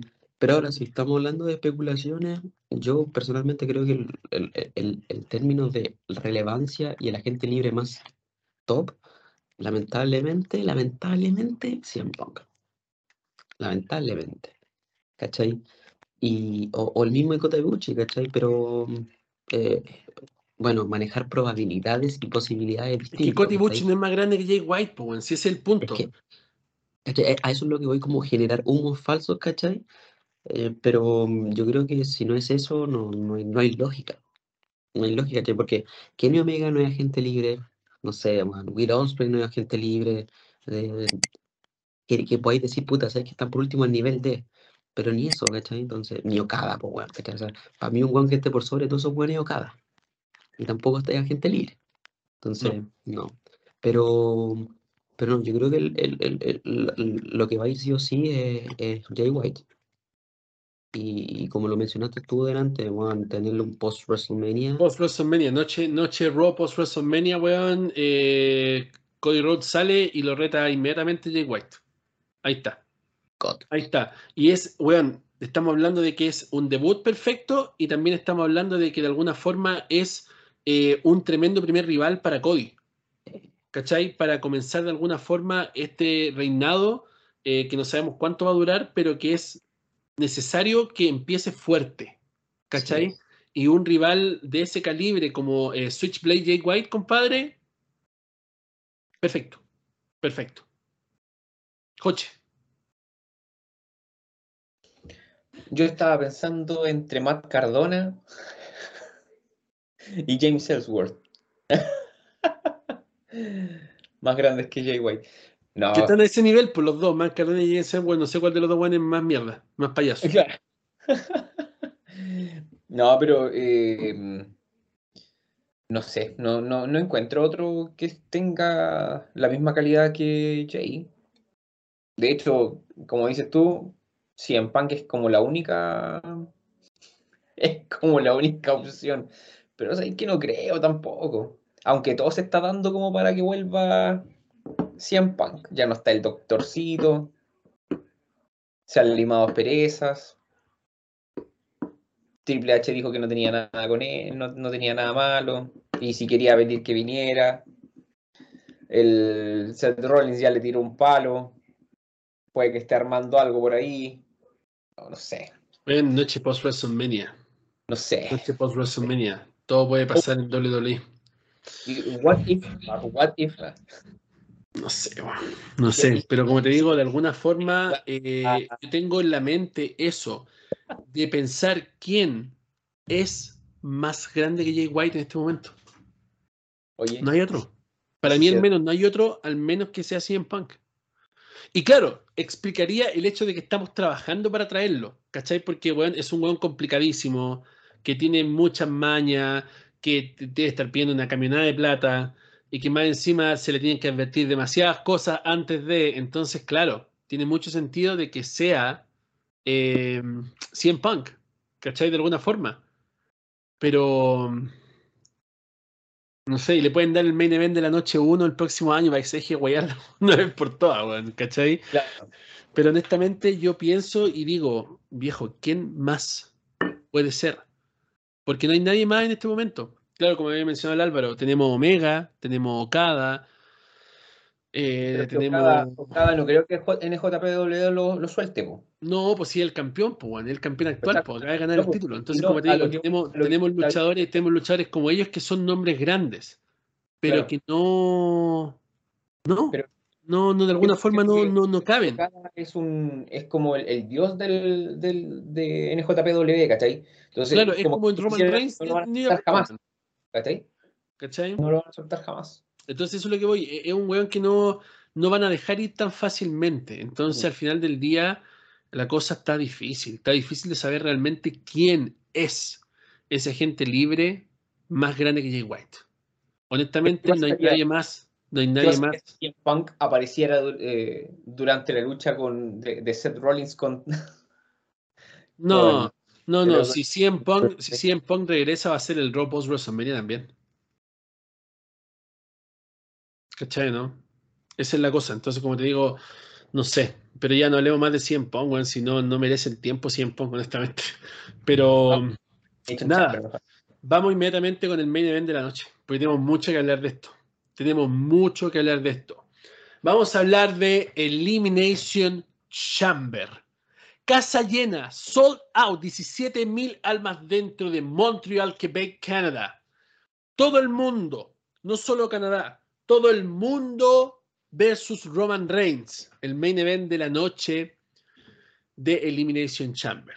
Pero para llegar a ese main event, a esa pieza de arte, de cine que vimos, porque así fue para mí al menos, pasamos por varias luchas y que de hecho el tío Funko Luchi Pop, que nos está escuchando ahora, yo creo que ya nos está escuchando como 10 veces ya, eh, me decía por mensaje, hermano, esta está de la perra. Y yo le respondía, de la perra esta weá, de, de pay-per-view de mierda, weón. Partimos con la cámara de eliminación femenina.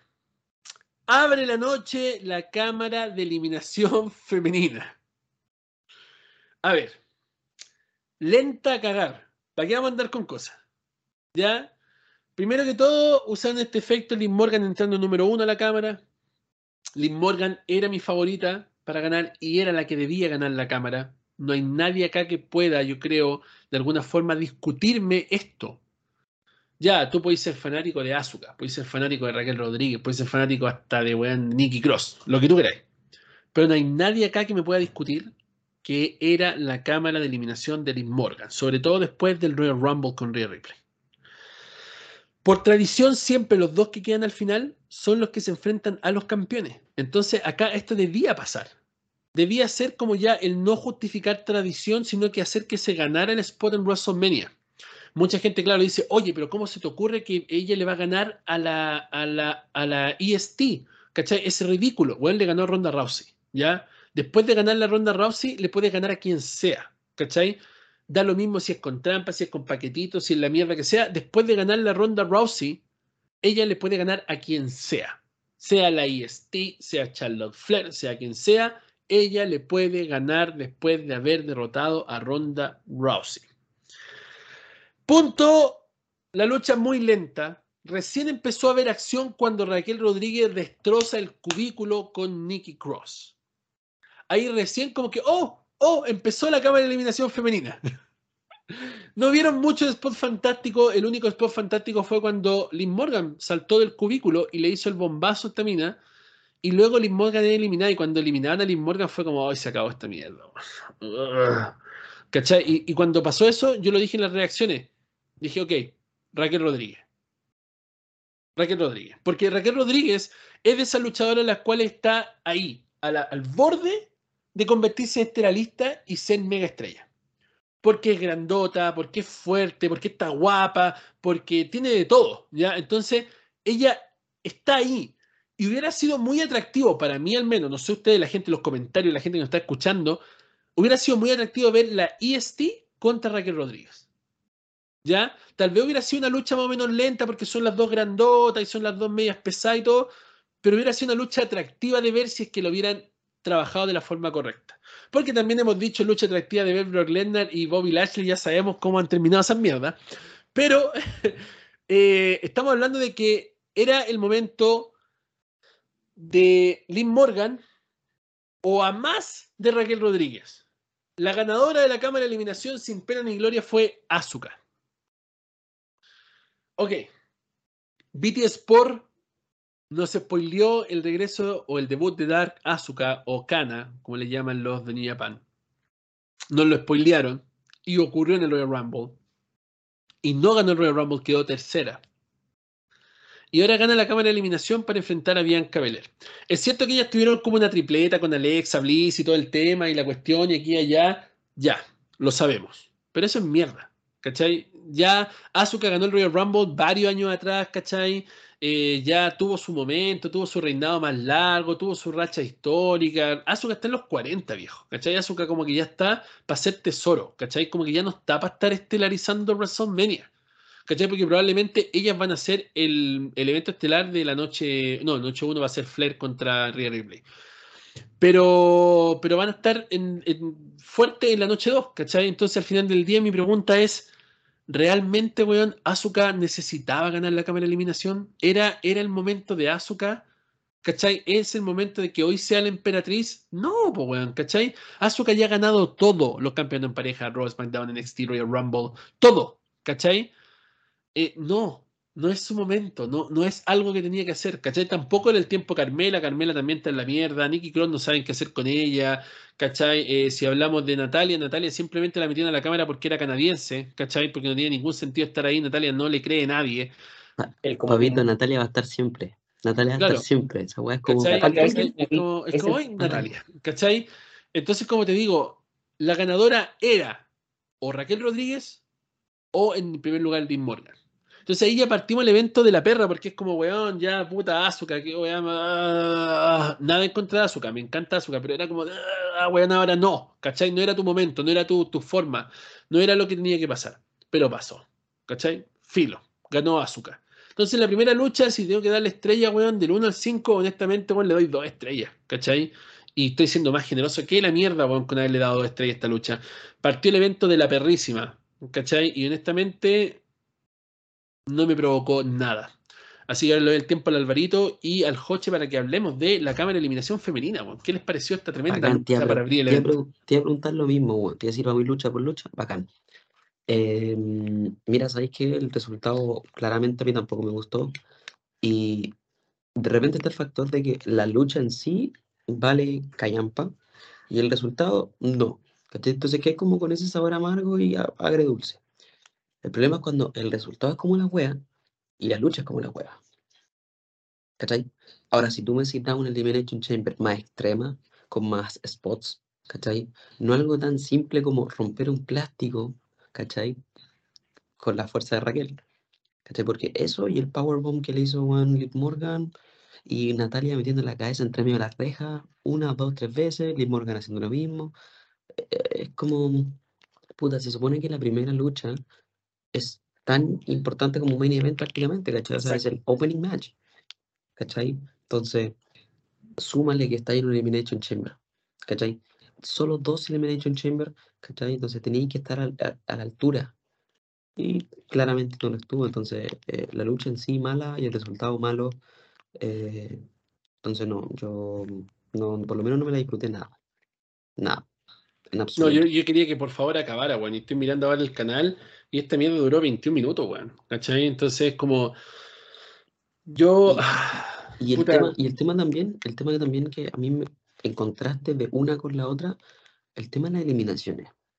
Antiguamente también pasaba que había en Elimination Chamber, no sé, el 2010, 2011, que los luchadores se, weón, se echaron de una, ¿cachai? Como que finisher, otro finisher, chao. Y bueno, ya te quedan las últimas tres. Y dije ya, Asuka, Carmela, o sea, era obvio. entonces, ese factor también, o sea, creo yo que son como muchas cosas a utilizar dentro de un Elimination Chamber, ¿cachai? Como ocupar tu misma cámara.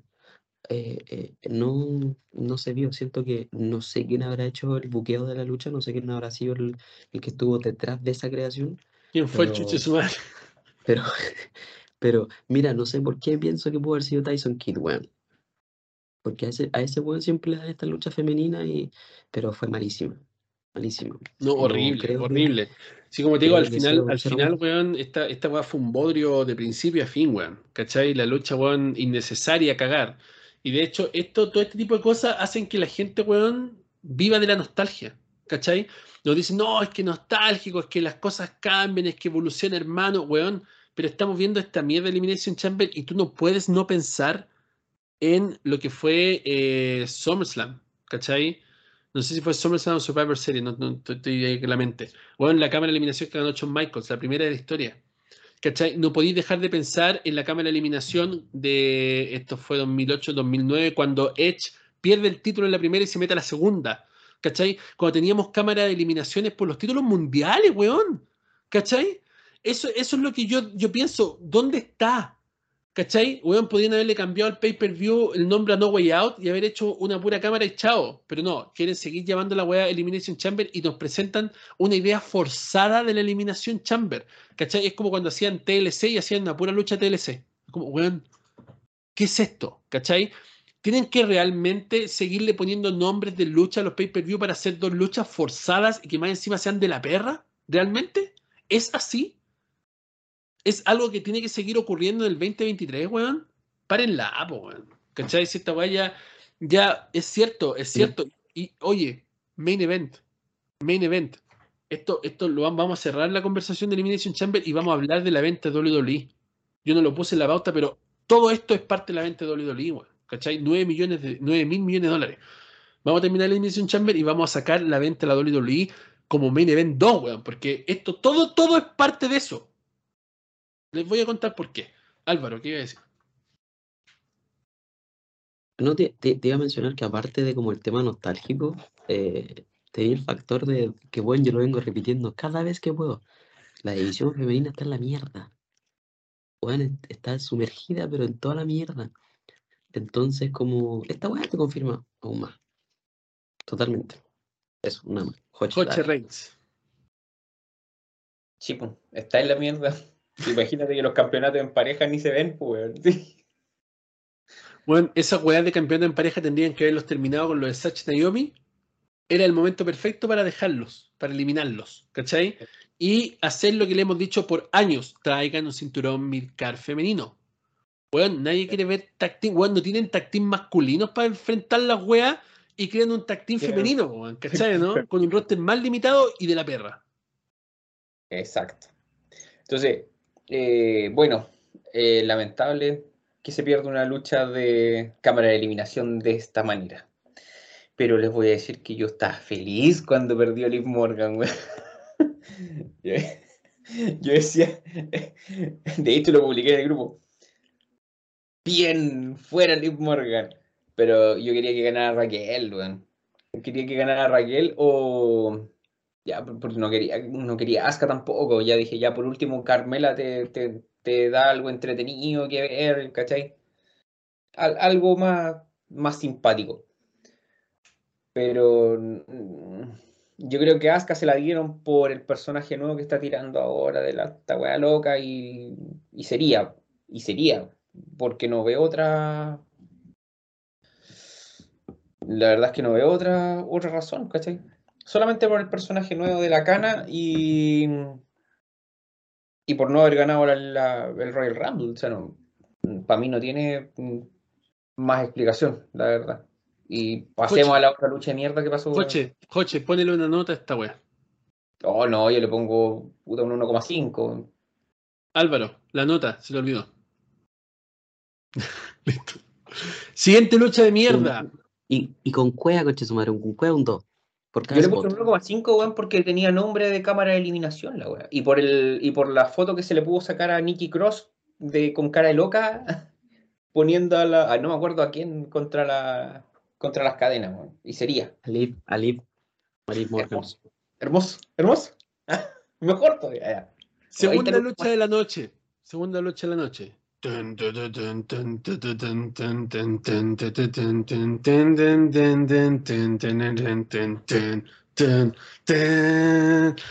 todopoderoso Bobby Lashley hace su entrada. Pasa, pasa esta, pasa esta wea, pasa esta wea, weón. Pasa esta wea automáticamente. Una pata en los cocos, Bobby Lashley hace su entrada. Una Y luego de su entrada de campeón mundial, pirotecnia por todos lados, suena la música de la bestia encarnada en Canadá, en su casa, porque él vive en Canadá hace muchos años. Aparece bajo una ovación total la bestia vaquera Brock Lesnar.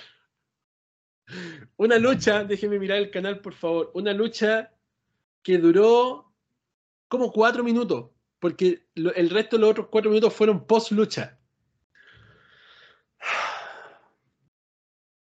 Suplex City Beach, F5, Hurlock, eh, F5, Lanza Lanza, Suplex, Hurlock.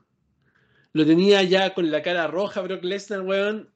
Y una patada en las bolas que la bochó más encima, weón. Como que la hizo para atrás, así, como que se vio de la perra, weón.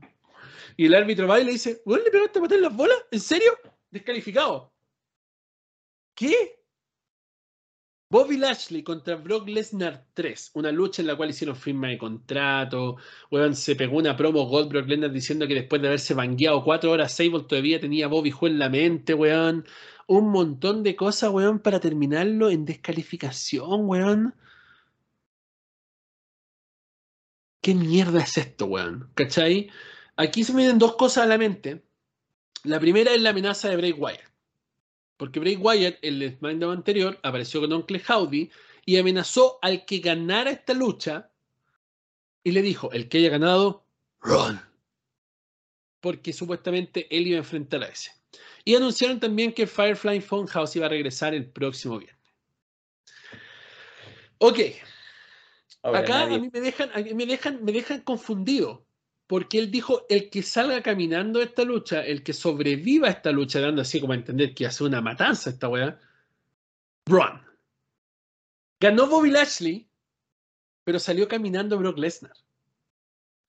Hasta donde yo sé, 100% confirmado hoy en día, Gunther contra Brock Lesnar por el cinturón intercontinental en WrestleMania. Eso es lo que yo sé. Eso es lo que a mí me contaron. Pero como dije, WrestleMania, WWE, nada está escrito en piedra. Pero eso vendría siendo, lo cual dejaría obviamente al ganador de la lucha, Bobby Lashley, listo para enfrentar a Bray Wyatt. Gente está especulando, no, es que Bray Wyatt va a traer su facción y ellos podrían reunir al Hurt Business y ir Hurt Business contra Wyatt Six o el culo Wingham o como le quieran llamar. No creo que eso pase, no lo veo real. Lo que yo creo que sí pase porque WWE siendo WWE, sea un Brock Lesnar contra Lashley 4, último hombre en pie o super libre para WrestleMania. Lo cual igual es contradictorio porque de esta forma, ¿dónde mierda se encajar a Bray Wyatt? Porque Bray Wyatt ahora ya está en la mierda, porque él, él retó a estos compadres, entonces él está en la mierda. Es pelear con uno de ellos o quedarse sin WrestleMania. Entonces, ¿qué mierda significa esto? ¿Cómo nos ponen estos dos luchadores? Bueno, cuando Bobby Lashley firmó con WWE, en su cláusula de contrato había una lucha con Brock Lesnar. Ese era como su meta, su sueño. Él dijo, yo voy a WWE por, por Brock Lesnar, no me interesa nada más. Esperamos por años esta lucha con Brock Lesnar. La primera la gana Bobby Lashley, la segunda con un botch la gana Brock Lesnar, pero Bobby Lashley lo destroza, lo masacra, lo deja Juan hecho mierda en Clone. Y la tercera es un bodrio, una puta mierda. Y ahora tienen a Bray Wyatt metido al medio. ¿Qué mierda es esto? para haber acabado esta rivalidad o haber dado el paso a Bray Wyatt o lo que quisieran hacer, lo que tendrían que haber hecho era una super libre. Eso era. Tú no le puedes poner reglas de un combate de exhibición a unos weones que se acaban de hacer mierda a un equipo de seguridad y reventar mesa, weón, y que vienen haciendo cagar el, hasta los árbitros por semanas. Tú no puedes dejar a estos compadres con una lucha de exhibición. Esto tenía que ser una súper libre, bueno, Todas las luchas de Goldberg y Brock Lesnar en la mayoría del tiempo son súper libres. Bueno, esta era una lucha que fuera súper libre. ¿Qué, quieren hacer ahora los weones? ¿Poner un octágono en, en WrestleMania que se hagan cagar adentro de una jaula tipo UFC o un Fight Pit? Porque los dos weones estuvieron en, MMA. No me extrañaría. Es WWE. Pero ¿hasta cuándo? Si me tengo que dar una calificación a esta lucha, weón, si le pudiera poner ser estrellas, le pongo ser estrella a esta mierda, weón, porque de verdad fue asqueroso. Y ahí es cuando llega el segundo mensaje del tío Funko Luchipo y me dice, weón, el evento está de la perra. Acabamos de ver una lucha de la perra y ahora vimos un segmento de la perrísima. ¿Qué es esto, weón? ¿Qué es esto? No sé. No tengo idea. Es nomás. Álvaro y Joche, opiniones de esta lucha, cómo haber arreglado esta lucha, cómo ustedes hubieran arreglado esta lucha y por favor denle una nota a esta lucha y coméntenlo. Micrófono de mm, ustedes. Cero. Cero. Y yo hubiese hecho el cambio, puta, ¿sabes qué? Por último, que haya entrado Ray Wyatt, eh, intervenía, se hacía mierda a Bobby, dejaba a Lesnar tranquilo, Lesnar se iba para su lado, Gunther, Lesnar, Bobby, Bray.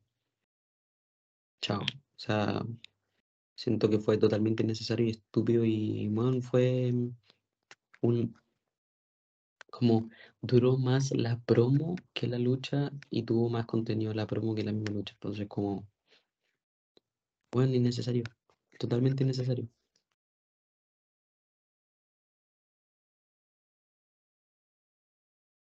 Yo no tengo, ¿sabéis que no tengo opinión para esta lucha? Es que, de verdad, lo digo así como súper objetivamente, o sea, hasta las peleas de Roman Reigns con, con Brock Lesnar fueron más entretenidas que esta ¿cachai? o sea, eh, viste un par de lanza, un par de F5, un par de Hardlocks y sería y una pata mal, mal dama encima. Bueno, no, no, tengo opinión para la lucha, de verdad. yo, yo la pasaría ¿eh? con, no sé si se le puede dar cero, pero para mí lo mejor fueron las entradas, ya, sería. Y duraron, yo creo que duraron más las entradas, que lo que fue toda la planeación del combate. Luego, otra lucha totalmente innecesaria y totalmente mala. Y estamos hablando de los relevos mixtos entre Edge y Beth Phoenix contra el Judgment Day. A ver. A Edge le quedan básicamente seis meses de carrera. Porque él dijo antes que se iba a retirar. ¿Ah?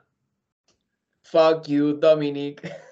Él, dijo que se iba, él dijo que se iba a retirar en SummerSlam. Entonces supuestamente le quedan seis meses de carrera, de aquí a agosto. Y lo único que ha hecho es enfeudarse con el Judgment Day, weón, durante estos seis meses. Y no, y no impulsar al Judgment Day. Enterrar al Judgment Day. ¿Cachai, no? Es cierto que ya que es canadiense y estamos en Canadá y que hoy Canadá, Canadá, weón, Canadá es nuestro patio trasero acá, weón, no nos interesa Canadá, weón. Los weones se portan lindo con Canadá porque están en Canadá, pero weón, todos odian a Canadá, ¿cachai? Entonces me importa un culo Canadá. Pero no, es que él es canadiense. Eh, eh, eh, tenemos que hacerlo luchar en Canadá porque hace 17 años que no lucha en Canadá. Y tenemos que hacerlo ganar también. Weón, el Judgment Day actualmente está potentísimo no solo en los miembros, que Juan Demian Priest se ha lucido, Finn Balor hace rato que les deben un push, Rhea Ripley que ganó el Royal Rumble y Dominic Mysterio que es actualmente el trending más importante en WWE. Y pierden con Edge y, Beth Phoenix, Dos miembros del Salón de la Fama, dos buenos viejos, dos buenos que deberían estar en sus casas retirados, weón. Y están enterrando gente joven, weón. ¿Qué mierda es esto? ¿Qué mierda es esto? De verdad. Rhea Ripley acaba de ganar el Royal Rumble entrando número uno y le ganó a Beth Phoenix One. O sea, ¿con qué credibilidad va Rhea Ripley ahora a ganarle a la luchadora más importante de todos los tiempos en la industria de la lucha libre? ¿Con qué credibilidad Rhea Ripley realmente tiene alguna forma de decir que ella va a poner en su lugar a Charlotte Flair si le ganó Beth Phoenix One? No se puede. ¿Realmente Beth Phoenix necesitaba esta victoria en su carrera? ¿Realmente Edge, 11 veces campeón mundial, 6 veces campeón mundial, 5 veces campeón de la WWE, necesitaba ganarle al Judgment Day para su carrera? ¿Ellos necesitaban de alguna forma hacer esto en Montreal? No necesitaban enterrar el único stable que hay en WWE porque el Judgment Day ya no existe. ¿Necesitaban enterrarlo, weón, en Montreal? ¿No? ¿Qué mierda fue eso? Y ahora, por si fuera poco, en la conferencia de prensa, Edge acepta el reto abierto de Austin Theory por el cinturón de los Estados Unidos. Bueno, espero que de alguna forma se meta otra vez el Judgment Day. Que, bueno, yo no sé, no, sé ¿por qué siguen teniendo un feudo entre el Judgment Day y Edge? Esta weá se tendría que haber acabado hace rato. Hace rato. No, Edge regresó, y lo eliminó a todos de Royal Rumble. Y ahora los terminó de enterrar, weón, en, en, la cámara de eliminación. ¿Por qué? ¿Por qué, weón? ¿Por qué no? Weón, esperamos, soñamos con Edge, tuvimos por fin a Edge de regreso después de nueve, once años, ¿cuántos años pasaron? Y bueno, para esto, para enterrar talento joven, para enterrar a la única facción que tiene WWE en este momento, para enterrar, weón, el stable más caliente que hay en este momento en la lucha libre, porque sí, weón. Incluso el resultado de la cámara de eliminación me emperra, weón, porque yo quería que Demian Priest ganara el título.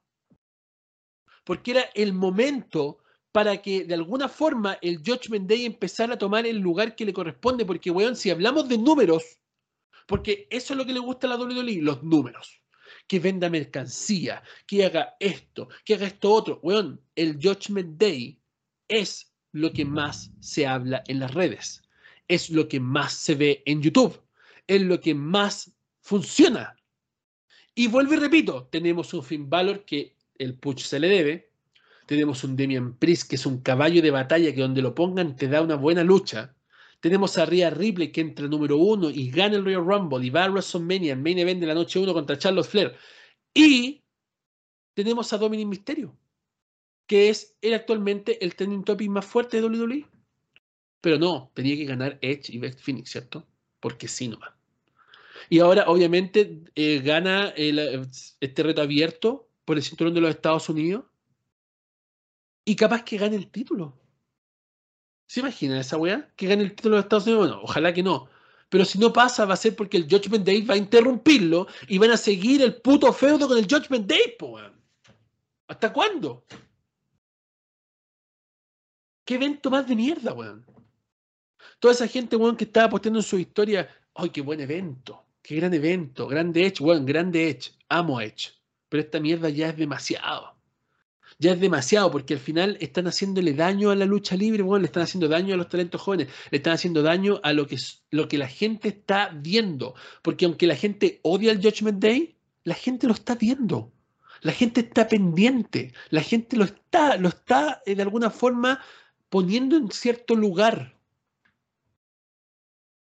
Pero no, estamos en Canadá y tiene que ganar Edge. Entonces, ese tipo de fanservice de mierda es lo que me molesta de Triple H. Que le da mucho gusto a mucha gente que no tiene idea o que quiere ver un fanboy contento. Esa era la diferencia con Vince McMahon, que aunque Vince McMahon fuera un viejo de mierda y aunque buqueara miles de weas estúpidas, le importaba un culo el fanboy. Se lo pasaba por el culo. Y esto no pasa ahora. Ahora estamos viendo luchadores viejos que deberían estar retirados, enterrando talentos, igual como se le reclamó muchas veces a Vince McMahon con el caso de Goldberg. Pero ahora, en momentos innecesarios, como fue el camino a WrestleMania para el Judgment Day. Totalmente innecesario, porque Damian Priest podría haber ganado la cámara de eliminación masculina y Finn Balor y eh, Dominic Mysterio los cinturones en pareja de Raw y Rhea Ripley el cinturón femenino. No involucremos los cinturones mundiales, pero el Judgment Day se podría haber cubrido completo de oro en WrestleMania. No importa una mierda. ¿Para qué? ¿Para qué vamos a, potenciar la única facción que tenemos? Mejor le damos una victoria a Edge, viejo. Mejor. Dos estrellas a esa lucha de mierda. Simplemente le doy dos estrellas porque una estrella como cinco es de Dominic Mysterio, weón, que hizo todo lo de la lucha. El resto, por el Jackson. Álvaro y Joche. Ya, en verdad, eh, yo por lo que tenía entendido el tema de, del Edge con Valor tenía que terminar en Royal Rumble. Ese era como el plan inicial. Hell in the Cell, Royal Rumble. No recuerdo por qué fue que se creo que fue por Edge. Creo que por, los tiempos de Edge, no sé si por, por qué, pero creo que era por Edge. Ahora, espero realmente que esto termine en WrestleMania con una Hell in Cell. Creo que es la única forma de poder darle un término realmente como nada más. ¿Cachai? Así como, bueno, se terminó. Porque si no, no, si una historia sin fin y bueno, lo alargan más allá, bueno, es innecesario. Creo yo que esta lucha fue totalmente innecesaria y hubiese sido, como te digo yo, un poco más necesaria si es que hubiese sido el resultado contrario. Bueno, a la hora que Ria se hace mierda ver y Edge práctica, bueno, como lo que pasó en Extreme Rules, prácticamente lo mismo. Bueno, podían haber mantenido esa misma, esa misma vara y bueno, Edge, por último, que volviese en rol por la próxima semana, ¿cachai? O en semanas más. Última lucha, una última, pero bajo mis condiciones, ¿cachai? Helena Cell. Valor, Edge, One, con matazo. Pero bueno, con esta wea entre medio fue como netamente un fanservice canadiense, ¿cachai? Como, ya, ¿quieren canadiense? Tomen. ¿cachai?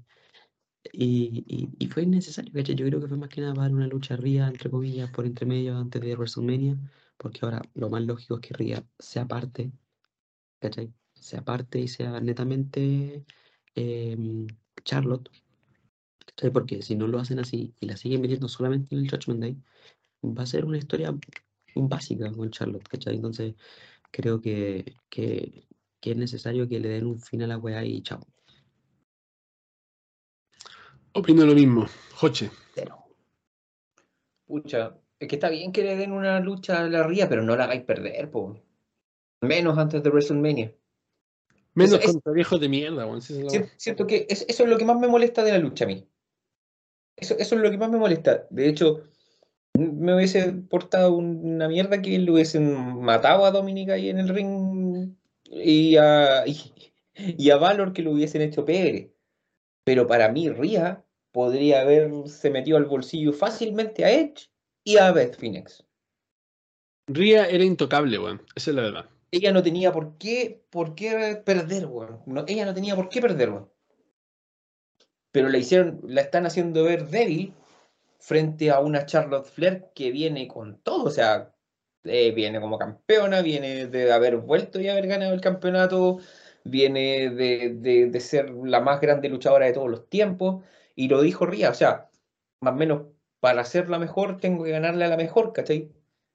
¿Y cómo te enfrentáis a la mejor habiendo perdido contra una luchadora que está prácticamente retirada? Hall of Fame. Mm, No se puede, no se puede, no se puede. ¿Cachai? Y, y concuerdo, concuerdo completamente que hoy, eh, o sea, ayer era el, el sábado, era, era, era el inicio de, de un, un Judgment Day en la cima de WWE. Tal vez no con los títulos mundiales, pero, con, pero vas a tener el título mundial de Rhea Ripley. Y esta vez se, se va a ver todo el poder femenino que quieren ver, ¿cachai? Diciendo, Rhea Ripley es la líder prácticamente del Judgment Day. Ella va a ser la campeona máxima. eh, Damian Priest con el campeonato de Estados Unidos. Valor y, y Dominic con los campeonatos en pareja. Hubiese sido perfecto. Hubiese sido perfecto. O sea, no, no tenía, no tenía discusión contra eso. Pero sí, no sé cuánto más querrán alargar esta cuestión. No sé, no, no le veo una un final porque se supone que Dominic debería pelear contra Rey Mysterio en WrestleMania, ¿o no? Supuestamente. ¿Cachai? Entonces, de ahí, de ahí ya perdiste a Dominic para una pelea por los campeonatos en pareja.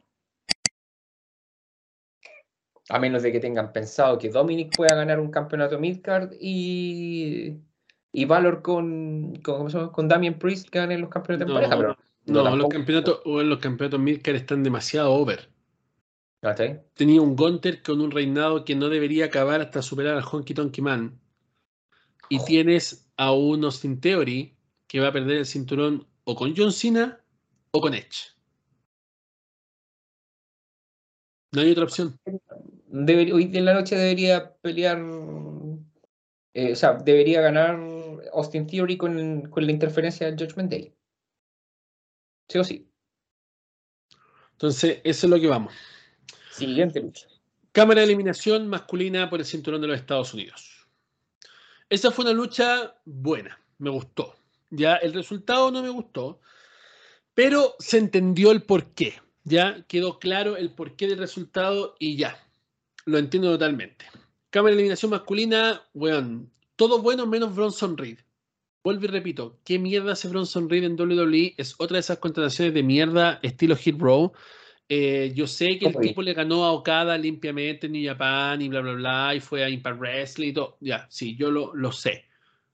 Pero ¿para qué? Weón, la misma gente lo hizo mierda, weón, a Buche, cuestiones. Nadie lo quiere, weón, no tiene sentido que esté ahí.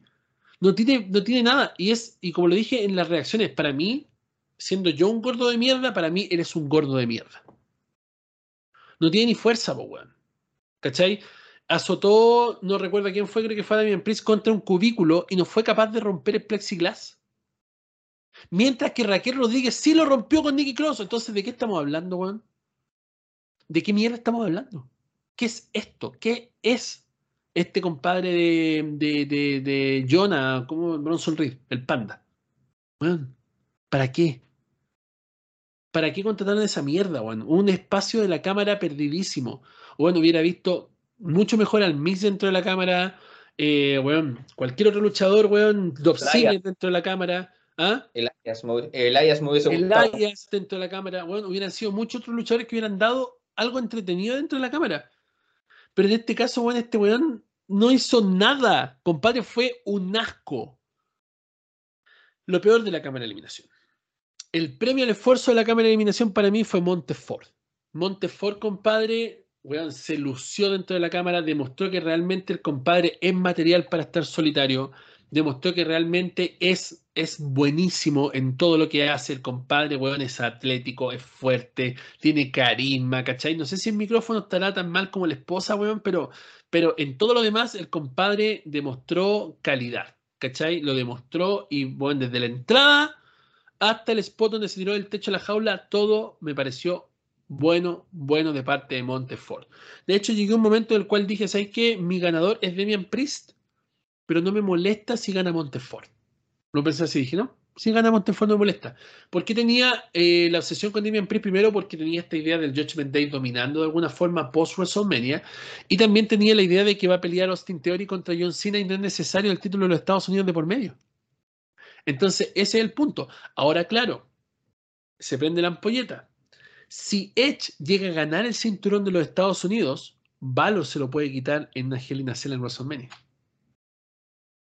Y ahí después Dominic y Priest los titulan pareja y también puede funcionar.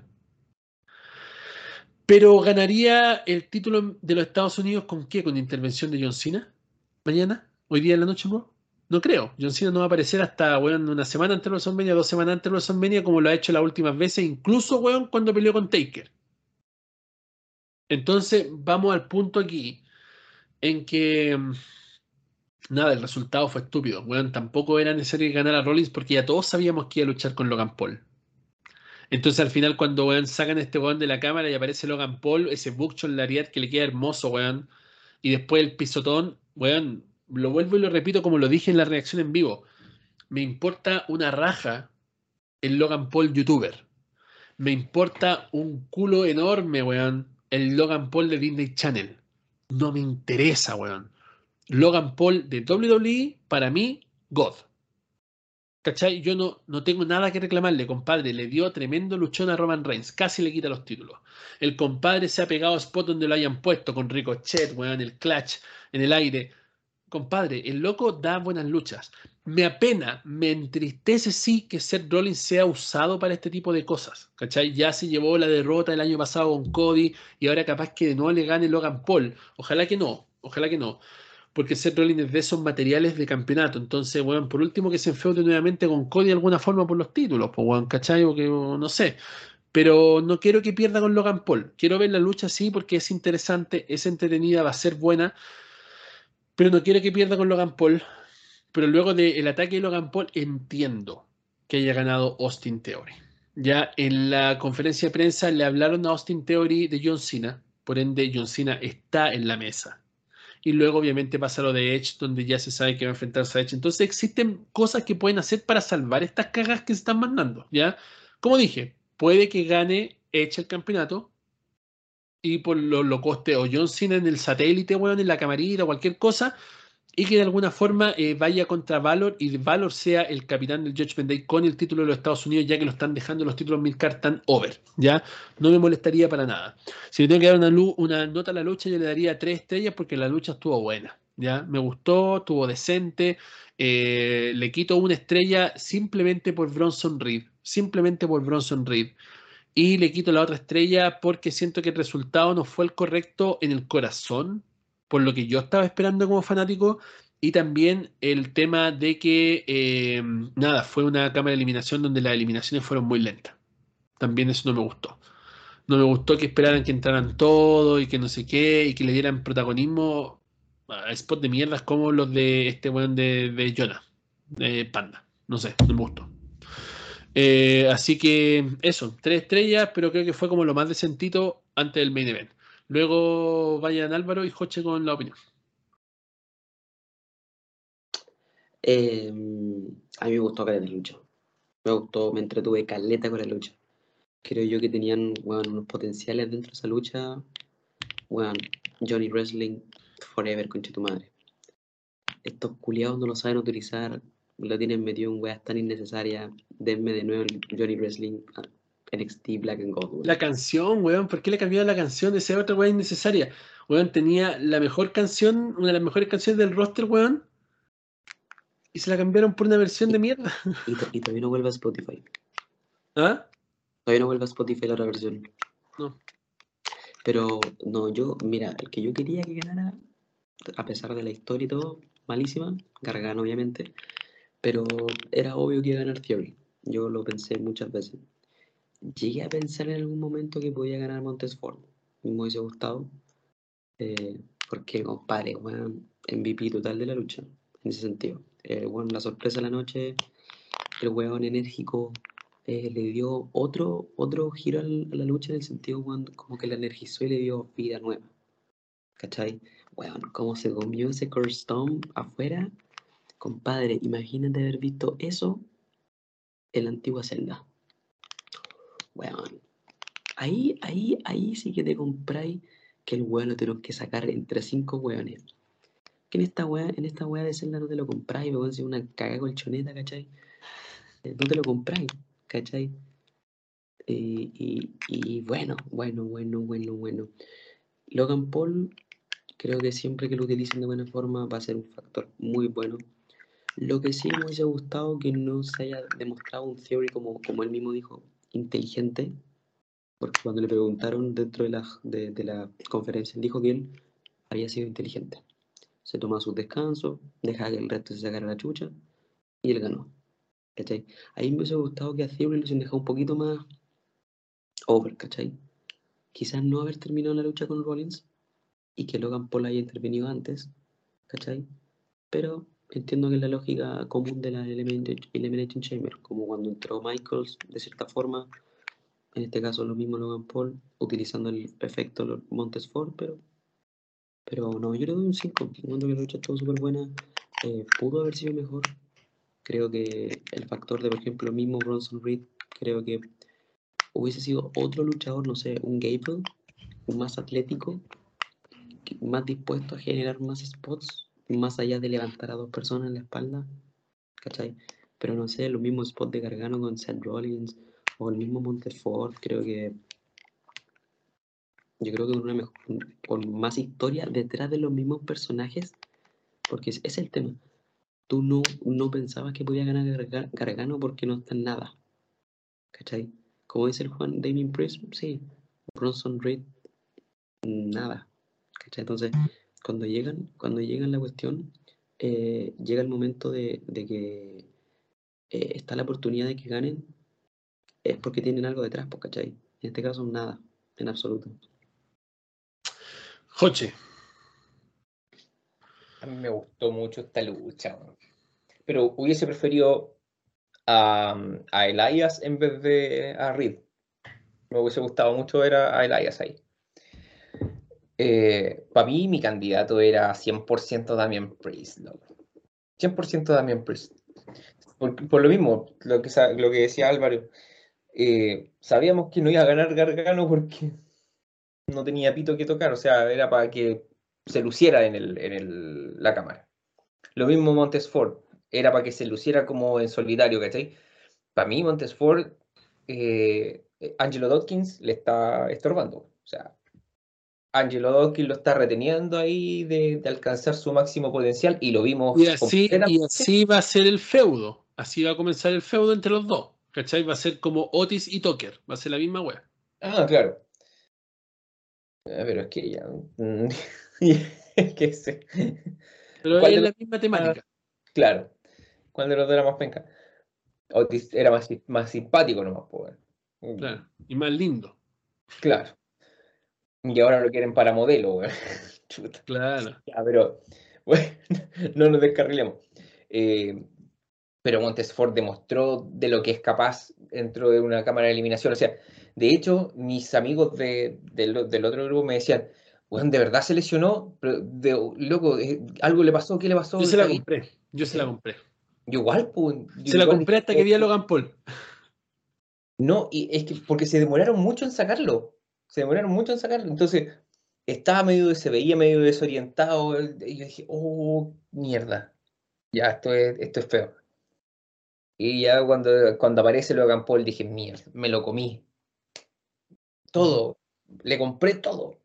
Pero se las mandó. O sea, colgarse de, de- de la celda como lo, como lo hizo en, un, en algún momento. Está listo.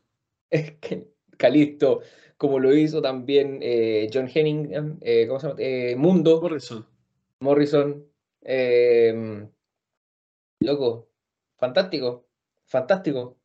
Y el spot que hicieron Rollins con, con, ¿cómo se llama? con Gargano, cuando le va a hacer el bombazo abajo y, y Gargano le hace la huracarrana, compadre. Esa weá fue. ¡oh! tuvo unos spots espectaculares, espectaculares. El único punto negro fue Bronson Reed. Pero, oye, lo que te decías tú, no tiene fuerza para nada, pero pudimos ver a un Austin Theory levantando a Bronson Reed, ¿cachai? Haciendo la gran cina. Claro, iba a ser el eight and down, tenía que haberse lo hecho y haberlo eliminado con eso. Esa era la forma de eliminarlo. Loco, haciendo la gran cina con, con, con Oye, Big pero Show. las piernas, le vieron las piernas, weón, cómo le tiraban a Theory. Yo dije, weón, este weón se va a lesionar, weón, baja ese ser de mierda de tu cuerpo, weón. Y las piernas le hacían así, weón, todo el rato así como que se movía así, el weón estaba para el hoyo, pero lo levantó. Lo levantó. Hasta, pero después lo estabilizó, ¿ah? Sí, pues no, después llegó un momento, pues, ahí yo dije, le va a hacer el eight and down y después... Y no pasó nada, weón. Puta, no, estuvo, estuvo muy entretenida la lucha. Pero para mí tenía que ganar Damien Priest. Nota, un- oh, chuta. Estoy entre 3,5, 3,5, 4. Ya. Main event de Elimination Chamber. El Álvaro se va a ir, no va a alcanzar a hablar de lo que es eh, la venta de WWE, pero sí va a hablar de el main event de Elimination Chamber. Sami Zayn. Sami Zayn. Y el mundo entero contra el bulto tribal Roman Reigns el mundo entero contra Roman Reigns. Historia que veía, historia que decía 99% de fe, 1 de posibilidades. Todo el mundo, y Sammy Lo- eh, Roman Riot, todo el mundo, compadre, estaba con Sami Zayn. Cabe destacar, weón, que su entrada, Hasta yo, hasta yo La estaba única- con Sami Zayn. la única decepción que tuve de la entrada de Sami Zayn fue el hecho de que no entrara con el pelo corto y la barba corta. Porque si él hubiera entrado con pelo corto, barba corta, weón, Sami Zayn hubiera sido más, más probable que ganara, weón, para todo el mundo. Porque ese es el Sami Zayn que hace a la gente soñar. Ese es el Sami Zayn, el underdog from the underground. Ese es el Sami Zayn, el de NXT.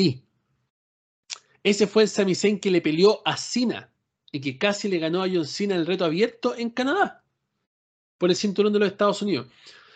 Entonces, ese es el Sami Zayn que tiene que entrar. Cuando lo vi entrar con el pelo largo y la barba, dije, ah, este weón perdió. este weón perdió, perdió, ya no hay, no hay ni la posibilidad. Oye, que yo creo que es donde se está quedando pelado igual, po. Puede ser, puede ser. Pero cuando ya lo vi así, dije, no, este weón perdió.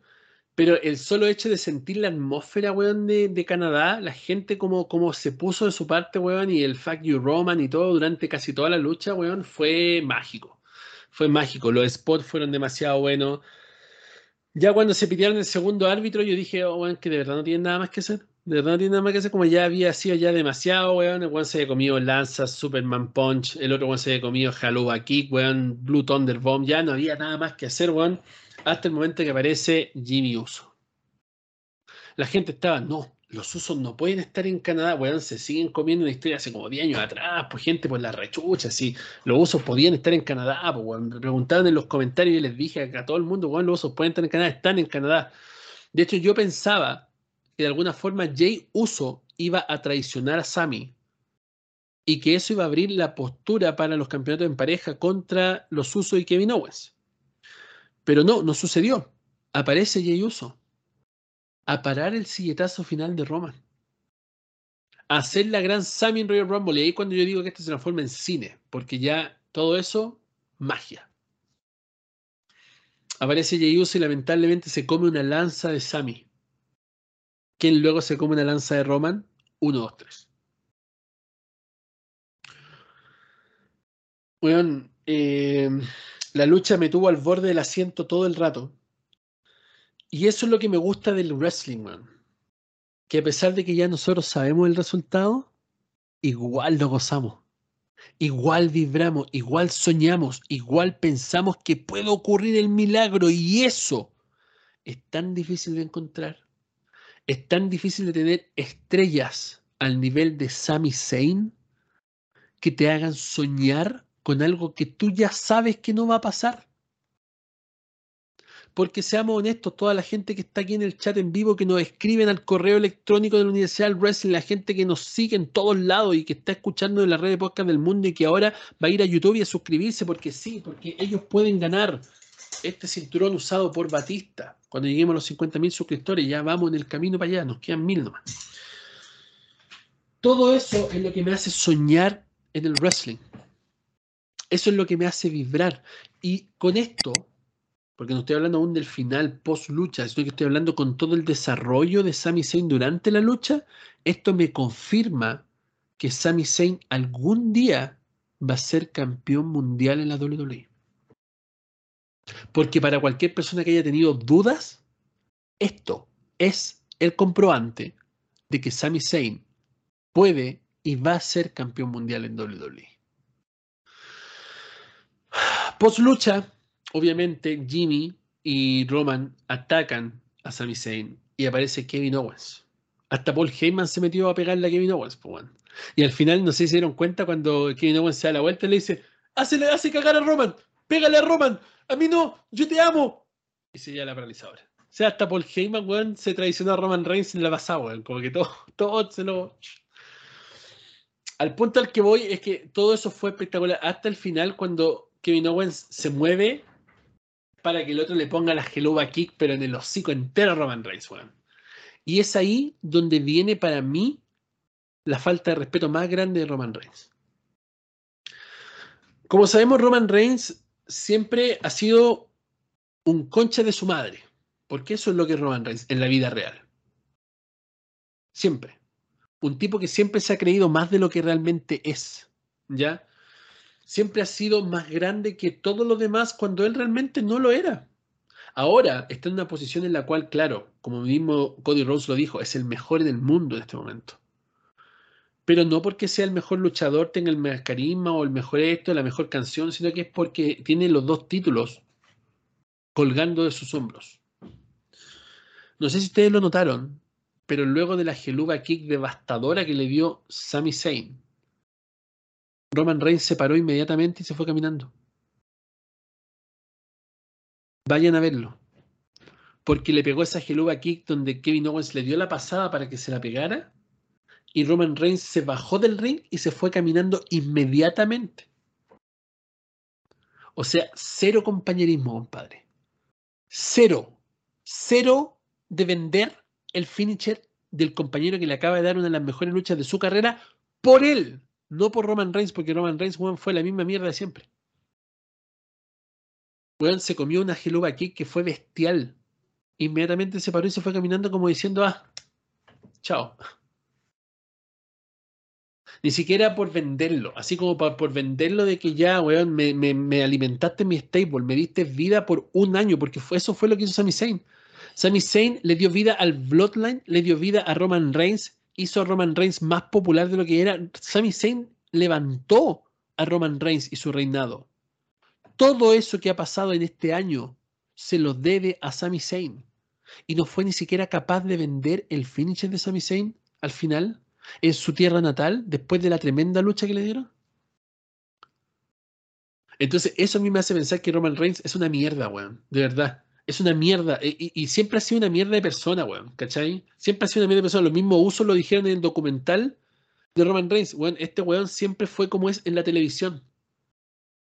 Siempre fue un weón que hacía bullying en el colegio, que le pegaba a los más chicos. Siempre fue un weón déspota, un weón que no trataba mal a las personas. ¿Cachai? De hecho, en ese documental Villanos de A&E, también por una parte donde dicen, weón, él mismo dice, yo soy como el jefe tribal. El weón lo dice, yo soy así en la vida real. Entonces, weón, la WWE por años trató de vender un Roman Reigns que jugaba con su hijita, que era el Big Dog, que luchaba contra el bullying, que era una buena persona. Y bueno, esa fue la imagen más falsa que te podrían haber dado en el mundo. Porque Roman Reigns es el mismo weón irrespetuoso de mierda que le faltó el respeto a Sami Zayn en frente de toda su gente después de haberle dado uno de los mejores combates de su carrera. Roman Reigns es el mismo weón de mierda que él cree que es más grande que la industria porque tiene los cinturones que le pusieron por buqueo. Porque les recuerdo, y sí, con esto, yo mismo me pego a mí como fanático del wrestling, pero les recuerdo que esto es falso y esto es buqueado. Si Roman Reigns tiene estos cinturones acá, es porque Roman Reigns lo hicieron campeón y lo mantienen campeón. Pero si vamos a la vida real, Bobby Lashley, Drew McIntyre, Brock Lesnar, entre otros, le sacan la cresta a Roman Reigns. Bueno, en una pelea de tú a tú, bueno, te puedo asegurar que ni siquiera salen sangrando, bueno, y Bobby Lashley, Brock Lesnar, el mismo Drew McIntyre, se violan a Roman Reigns en una pelea de tú a tú, en una pelea real.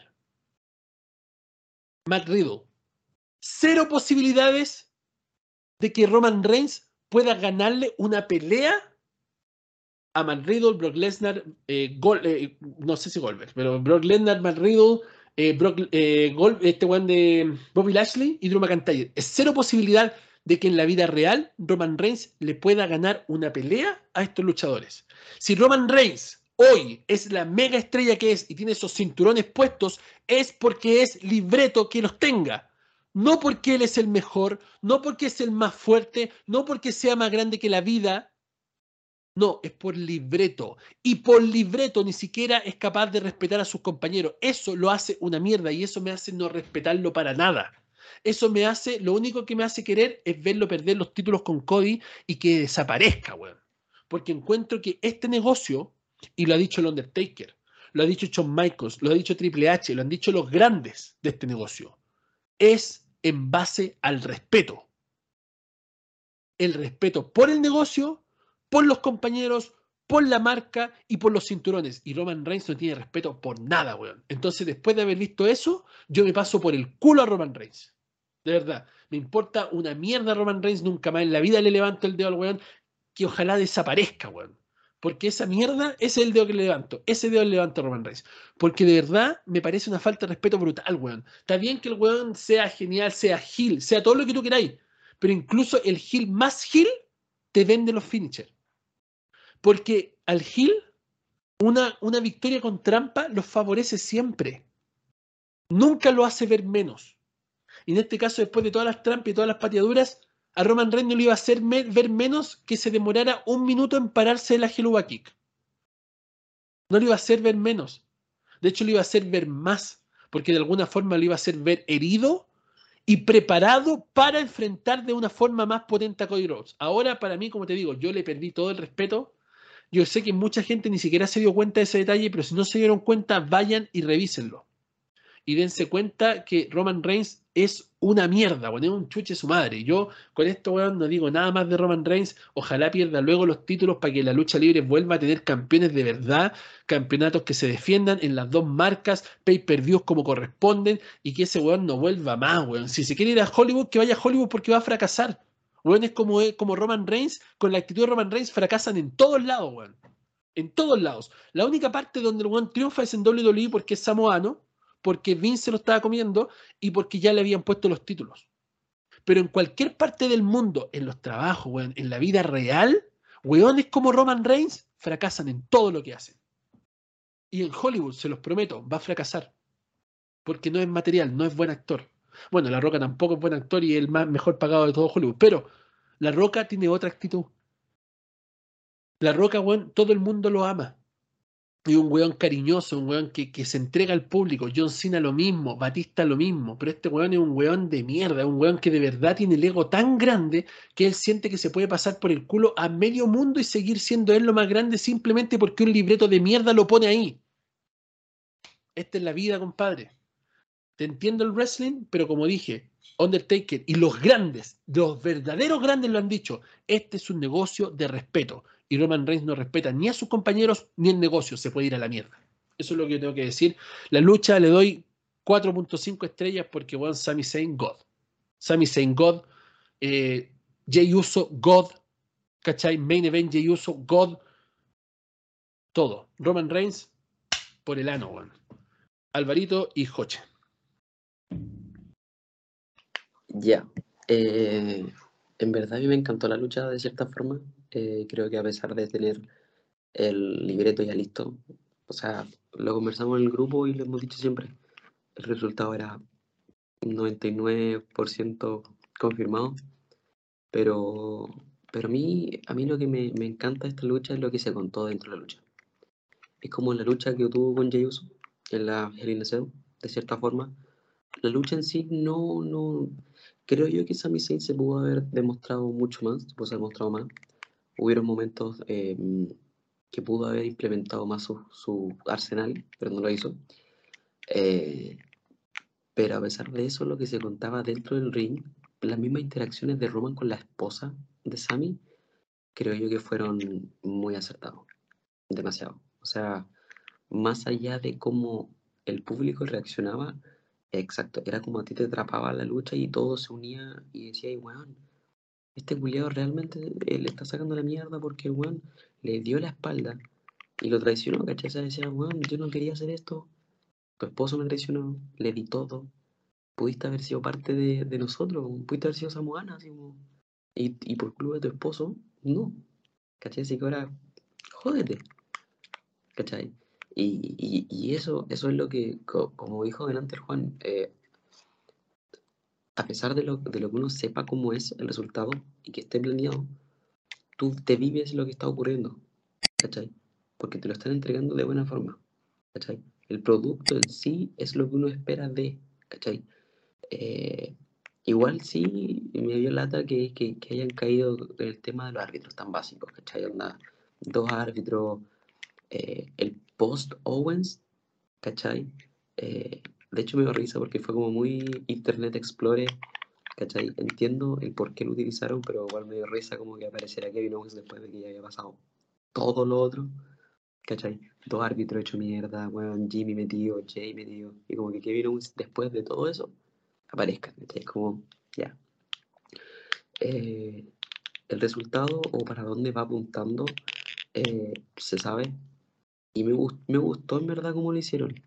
Porque no sé si vieron el meme de Homero saliendo del cine. No sé lo visto. Sí, cuando sale de la cine y dice, oh, ¿quién diría que iba a pasar esto? O sea, como, ¿quién diría que Jay iba a traicionar a, a Sammy en el Elimination Chamber? Y me gustó que no haya sido lo tan obvio. ¿Cachai? Porque yo creo que nadie se esperaba, yo por lo menos no me lo esperaba, que haya sido Sammy el que por cagazo, weón, le pegó a Jay. ¿Cachai? Entonces, a mí me gustó cómo lo sacaron de esa forma. Y, y, y da para lo, pa- pa lo que sabemos. o sea, se nota que ya Kevin Owens con Sami Zayn de nuevo, amigos, ¿cachai? Que van a ir por los títulos de WrestleMania. Y, y a pesar de todo, a pesar de que no sea lo que nosotros queremos, creo yo que va a ser un momentazo WrestleMania, weón, de los mejores que han habido. A pesar de todo lo que hay para atrás, si, si uno sabe de wrestling y, y sabe la historia que hay detrás de Kevin Owens con Sami Zayn, weón, es un momentazo en el wrestling. Weón, momentazo. Sí, pues desde los campeonatos Ring of Honor hasta ahora, un momentazo. Y eso es otra cosa que me faltó decir. Eh, gente, para los que tengan esperanza una triple amenaza, o Sami Zayn Noche 2, no. No, este fue el final. Este fue el final. El final con Roman Reigns. De verdad, de verdad. O sea, ok, siempre puede pasar. Siempre puede pasar. Pero para mí fue el final. Y se lo dijo Cody, bueno, se lo dijo Cody en Raw. Yo busco terminar mi historia, tú anda y termina la tuya. Haz lo que tienes que hacer en Elimination Chamber. Sami tuvo su oportunidad de terminar su historia y su historia terminó. No digo con los usos, porque ahí va en los campeonatos, todo lo que tú queráis. Pero con Roman, su historia terminó. Con Roman ya se acabó. Con Roman ya no hay más, ya le dio la Helluva Kick final. Y ya. Se acabó. Fin de la historia con Roman. Así que la gente que está triple amenaza, eh, noche 2, Sami, puede pasar. No me molestaría, pero no. La forma en que Roman pierda los títulos tiene que ser uno contra uno y se lo tienen que reviolar. Y para que eso pase, no tienen que estar los usos de por medio, y eso no va a pasar porque los usos van a estar divididos. Solo Sikoa a lo mejor va a estar en otra parada, qué sé yo, no sé, pero tiene que ser uno contra uno. No puede ser en triple amenaza y que otro reciba el pin y todo, porque vamos a seguir en esta historia de mierda del Roman Invencible. Roman se tiene que ir después de los WrestleMania. Tiene que desaparecer. ¿Ya? Para que pueda re- regresar en su momento, si es que quiere regresar, sino que se vaya a la mierda, pero que regrese con otro personaje, ya sea Babyface, a salvar alguna situación, o que regrese de nuevo con un personaje heel, pero después, porque ya cansa, ya nadie lo quiere, ya nadie quiere verlo con títulos y la única forma que regrese es ganar títulos. Entonces, no, necesita irse un rato y tiene que ser uno contra uno. Así que la gente que está pensando en la triple amenaza o la noche 2 Sami Zayn, les digo, desde el corazón, yo siento que esto ya es un plan cerrado. Todo puede pasar en WWE, pero si me preguntan a mí, esto es cerrado, definitivo, final. Todo puede pasar, pero yo creo que hasta ahí. Álvaro, disculpa por interrumpirte, pero necesitaba decir eso. Ya, no, pero en verdad eso era mi comentario. Me gustó bastante lo que se mostró, cómo se planteó, cómo se plasmó y, y pucha, ¿no? Que sea lo que tenga que ser en WrestleMania. Espero que sea, o sea, de por sí va a ser una buena lucha. Eso no hay duda aquello. El- entre los usos y, y, y Sami y Kevin. Eh, es su sueño, ellos lo han dicho muchas veces, que su sueño es ganar los campeonatos en pareja en, en- entre ellos dos. Y más, bueno, en un WrestleMania. O sea, no hay por dónde perderse. Así que le doy, yo creo que unas 5, sí. Me gustó mucho y, creo que a pesar de todo, supieron, supieron manejar el tema. Quizás me hubiese gustado un poco más Sami haber hecho más como más movimientos, pero igual entiendo que Roman, puta, igual cuesta. Entonces, se entiende. De hecho, el hacerle el Blue Thunderbomb fue un logro gigantesco, yo creo. Y totalmente, entonces, Porque si volvamos a la lucha, el buen hasta lo zambaguió. claro. ¿Cachai? El weón hasta lo zambaguió. Entonces, como te digo, Roman Reigns, weón, de verdad, después de esta lucha, para mí, weón, se me cayó en muchas cosas. Joche, Buenísima la lucha. Eh, buen storytelling, pues buena, buena, bueno todo. O sea, la, la- la pelea completa fue entretenida. La- las caras de Paul Heyman, como decía el Álvaro, la interacción que tuvo con, con la esposa de, de Sammy cuando le dijo, comadre, yo quería esto y tu esposo nos separó, puta, fue fantástico. O sea, yo te juro que hubo momentos en que yo pensé que Sammy ganaba, ¿cachai? El- eso, esos conteos hasta el 2, que de repente Roman levantaba el puro hombro. ¡oh! Dios, Dios mío, yo vi esa lucha parado, porque no, no, no me pude sentar, o sea, no, era un, era una cuestión que era como, oh, viene, uno, dos, pa", y era una tras otra, o sea, se daban, pero lanza para allá. Oye, el corte, el corte que tenía Sammy acá, weón. El corte gigantesco acá y la espalda, no sé si la vieron, yo la subí al canal de. YouTube, a la pestaña de comunidad, weón. Se dieron con todo. Sammy, Sammy recibió todo, se comió todo, weón. Sammy God, de verdad. Nada que decir. Y yo soy uno de los que todavía tiene fe en una triple amenaza. Eh, tengo que decirlo. Siempre, nosotros siempre decimos que WWE nunca le puede cerrar las puertas a nada. Y siento que podría ser una triple amenaza. De hecho, creo que lo publiqué hoy día en mi, Instagram. Necesito una triple amenaza. Necesito que Sami Zayn sea el que le quite los campeonatos a, Roman Reigns y no, y no Cody Rhodes. Tal vez no pase, pero para mí, Sami Zayn debería quitar los campeonatos. Lo he dicho no sé cuántos podcasts, pero para mí, Sami tiene que quitarle los campeonatos a Roman Reigns. Porque gracias a Sami Zayn, Roman Reigns está decayendo de la forma que está decayendo. Y no puede venir un huevón ruso ahí recién de del quirófano, weón, a quitarle el campeonato y, y borrar toda la historia que tiene Sami Zayn con el Bloodline. No, no puede, o sea, no, no puede. Pa- a mí, a mí, por lo menos, para mí no puede. Tiene que ser Sami Zayn. Eso, cinco estrellas esta pelea.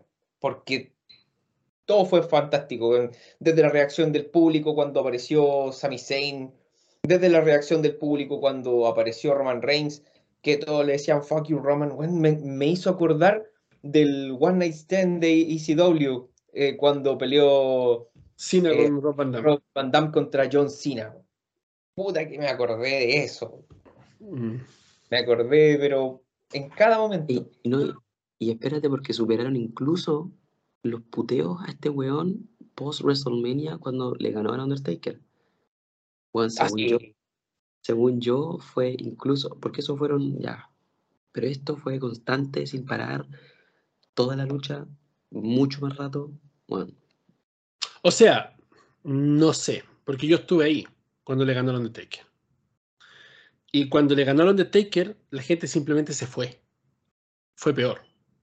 Yo no, pues yo estoy hablando, no, Yo estoy hablando de, del Raw Post, no de WrestleMania. No, pero en WrestleMania, cuando Roman Reigns le ganó al Undertaker, sonó la campana y yo te diría que el 50% del estadio, si es que no más, se perdió el momento en el que el Taker se sacó la ropa y la dejó dobladita y se fue y desapareció en la niebla. La gente se lo perdió porque el momento que sonó la campana con la victoria de Roman Reigns, la gente se empezó a ir inmediatamente. Y yo miraba para todos lados y veía cómo el estadio se pelaba. La gente se iba, weón. La, la pura gente que quedó fue la gente de los alrededores de la parte de las cámaras. Todo el resto de la gente se fue. Entonces, cuando tiraron los fuegos artificiales, el Roman Reigns salía así, weón, ya no había casi nadie en el estadio. Casi no había nadie en el estadio. Y cuando el, el Taker se sacó la ropa, weón, y la dobló y la dejó ahí, casi no había nadie en el estadio. Después el Taker salió, se perdió en la niebla y sonó un último campanazo y se apagaron todas las luces del estadio, menos una luz que iba directamente a la ropa. Pero ya en ese momento no había gente en el estadio casi. Se había ido casi todo el mundo. Se había ido casi todo el mundo. Entonces, yo creo que un Fuck You Roman, ya sí, es fuerte. Pero que te hagan un desaire de esa calidad, de que la gente se vaya, esa weá ya es otra cosa. ¿Cachai? Y no, no, yo, no, yo no hablo de. Yo sé que tú habláis de ese momento. This is my yard now. Yo sé que habláis de ese momento, ¿cachai? Pero no, yo te hablo del momento post lucha, ¿cachai? Fue, fue, fue feo, ¿no? Fue, fue un desaire, pero, pero brutal que la gente le hizo a Roman Reigns, po, weón. Fue una weá de que ya no. Nadie te quiere, weón. Tan, tanto así que nos vamos. Ni siquiera vamos a despedir al viejo, weón. Nos vamos, porque no te soportamos. Fue así. Eh.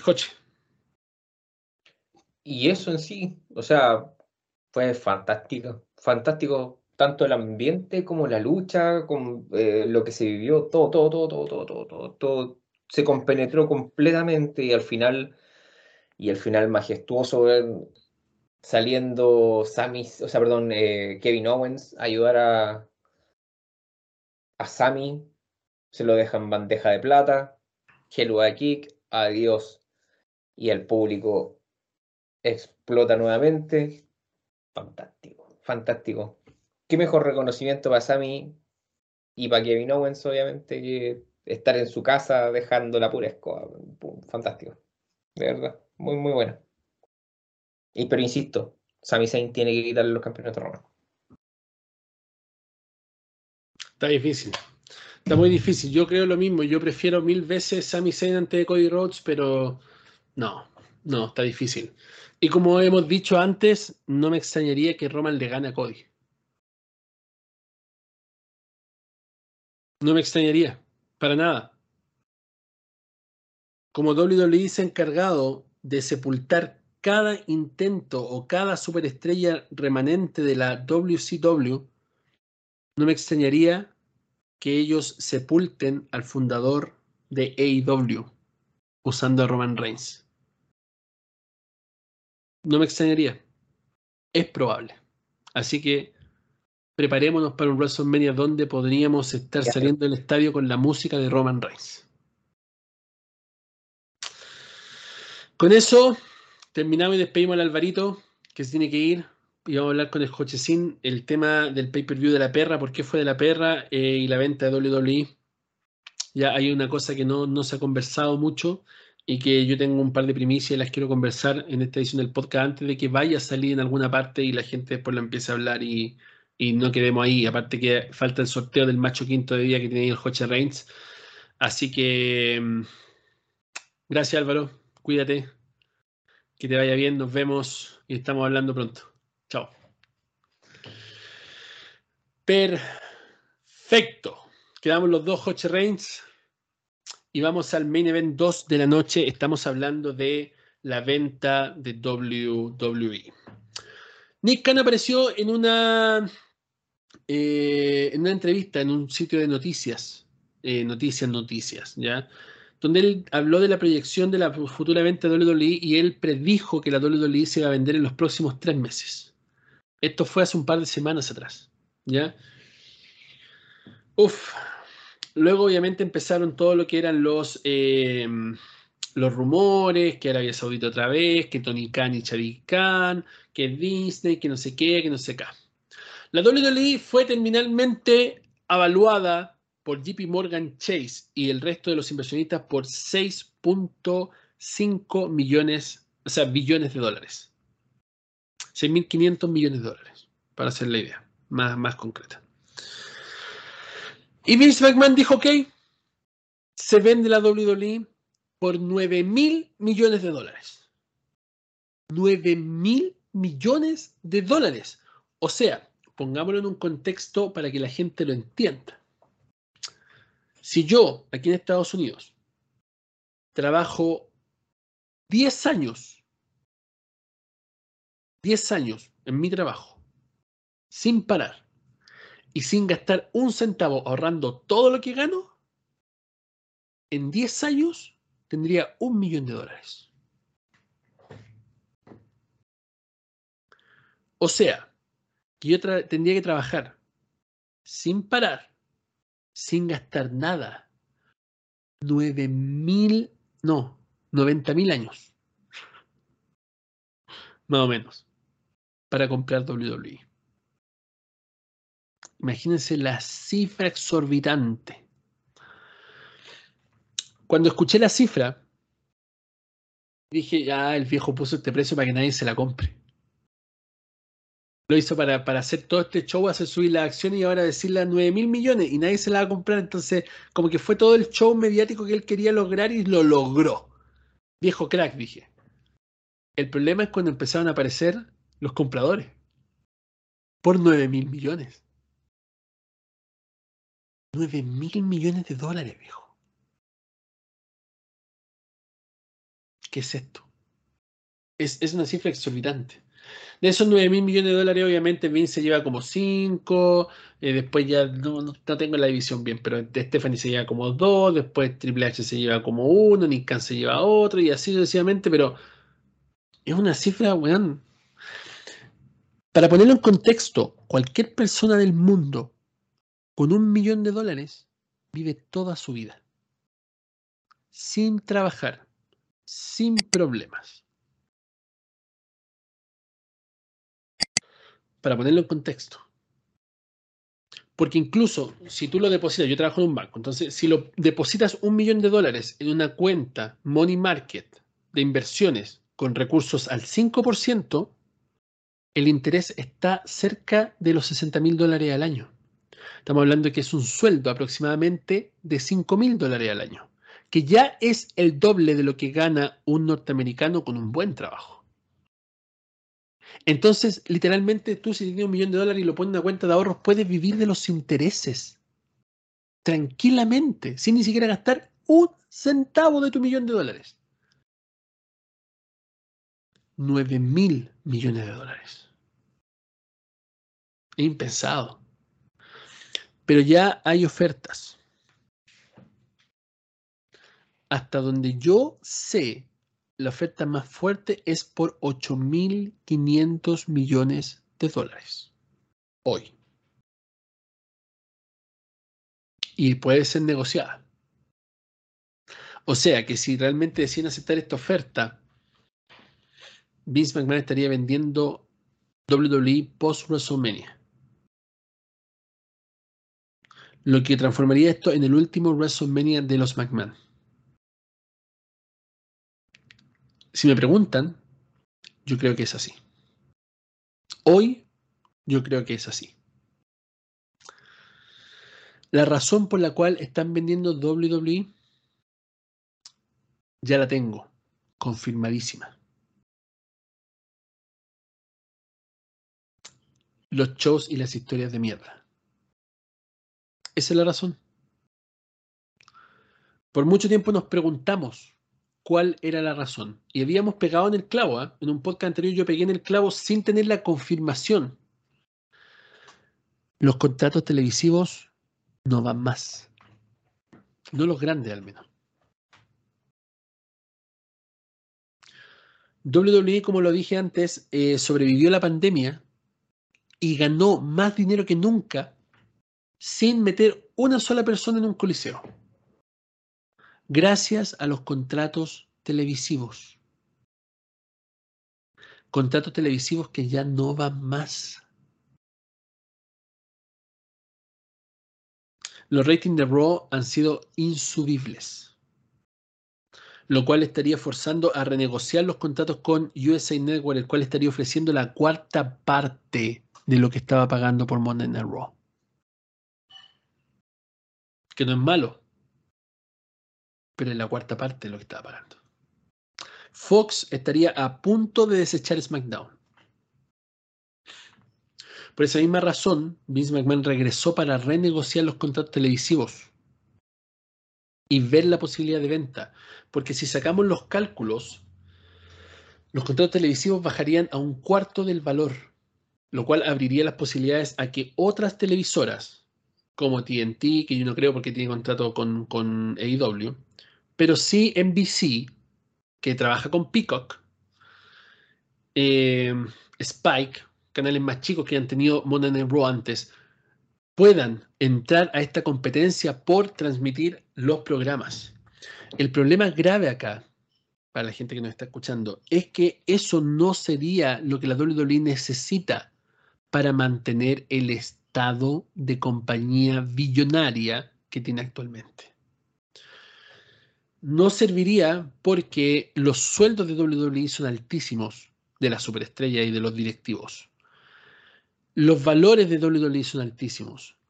Y con esos contratos televisivos no podrían costear grandes estrellas.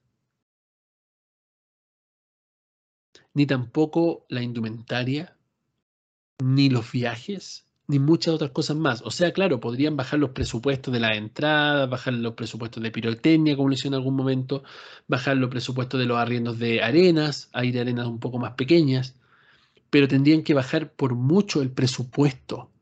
Y eso conllevaría a menor roster y menos estrellas importantes, porque no tendrían para pagar un millón de dólares por lucha Goldberg, ni dos millones de dólares por lucha a Brock Lesnar. No tendrían para poder darse el lujo de tener un weón part-time como Roman Reigns. Tendrían que hacerlo luchar o toda la semana o si no bajarle el sueldo y si le bajan el sueldo se va a ir.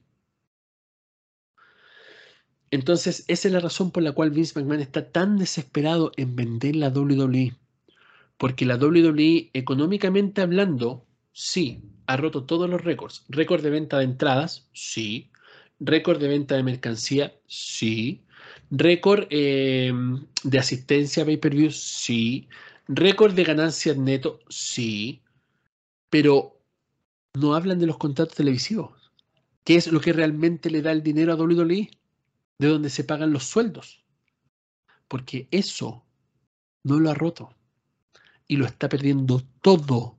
Cuando WWE pierda la camionada de plata que le está dando USA Network, la WWE se va a la mierda. Van a empezar todos los recortes que les dije. Las ventas de cosas, de, de licencias, de un montón de cuestiones ya están empezando a desligarse de ciertos productos. La WWE Shop, si ahora se fijaron en lo que es este cartel de Elimination Chamber, dijeron 40% de descuento en todos los títulos, abajo decía Buy Fanatics. WWE Shop ya no es de WWE, es de Fanatics, que es otra compañía que vende eh, productos de NFL, eh, fútbol, lo que sea. La WWE se está cayendo a pedazos económicamente hablando. Te dicen, récord, WWE bate nuevo récord, WWE hace nuevamente esto, WWE hace esto otro, pero en la realidad de los números internos de contratos televisivos que son los que mantienen la compañía en pie, WWE se está cayendo a pedazos. Entonces, para Vince McMahon le conviene mucho más vender WWE en 8 mil millones de dólares que dejar una WWE que valga 1.500 millones de dólares en un par de años más. Porque ya no hay más creación de estrellas buenas, buenas. Porque ya no hay historias buenas, buenas. Porque ya no hay hype súper grande en mucha gente. Porque ya no tienen prestigio los cinturones mundiales. Porque ya se está transformando en historia lamentablemente el daño tan grande que le han hecho al sistema creativo, el tema de secuestrar los títulos por 900 días y muchas otras cosas más, ha llevado a la WWE a un punto de casi no retorno, donde su única escapatoria para mantener un nombre o simplemente ya no ser un problema de los McMahon es la venta. Esta es una exclusiva. Pero esa es la realidad. Por eso se está vendiendo la WWE. Lamentablemente. Esa es la realidad. Esa es la verdad. Si la venden, ¿será bueno para los negocios? Para los negocios de los McMahon, sí. Para los negocios de la WWE depende quién la compre. Si la compra la familia Khan, va a ser horrible. Va a ser el fin de la lucha libre. Si lo compran los Saudi Arabia, lo mismo. Vuelvo a repetir lo mismo que dije al principio de otro podcast y que se contradice mucho con lo que dije en el podcast de la venta. La única opción real es que la compre Disney. Eso sería lo mejor que le podría pasar a la WWE. Por ese salón de la fama en los parques temáticos, por esas montañas rusas de la WWE, pasando por las eras de la WWE, por, no sé, por lo- la, televisión, porque eh, emitan WWE en ESPN Plus, y así de esa forma tengamos eso gratis. Yo lo tenga gratis, más o menos tenga que estar pagando Pico, porque Pico es una mierda de plataforma. Pero esa es la realidad. Lo escucharon primero en la Universidad del Wrestling. Ya, esta es una primicia. Y nada, post WrestleMania estaría eh, ya cerrándose el trato, si es que llegan a un arreglo monetario con los que ya presentaron ofertas. Este sería el último WrestleMania de los McMahon, supuestamente. Y la razón de la venta sería vender el barco, vender el Titanic antes que se hunda.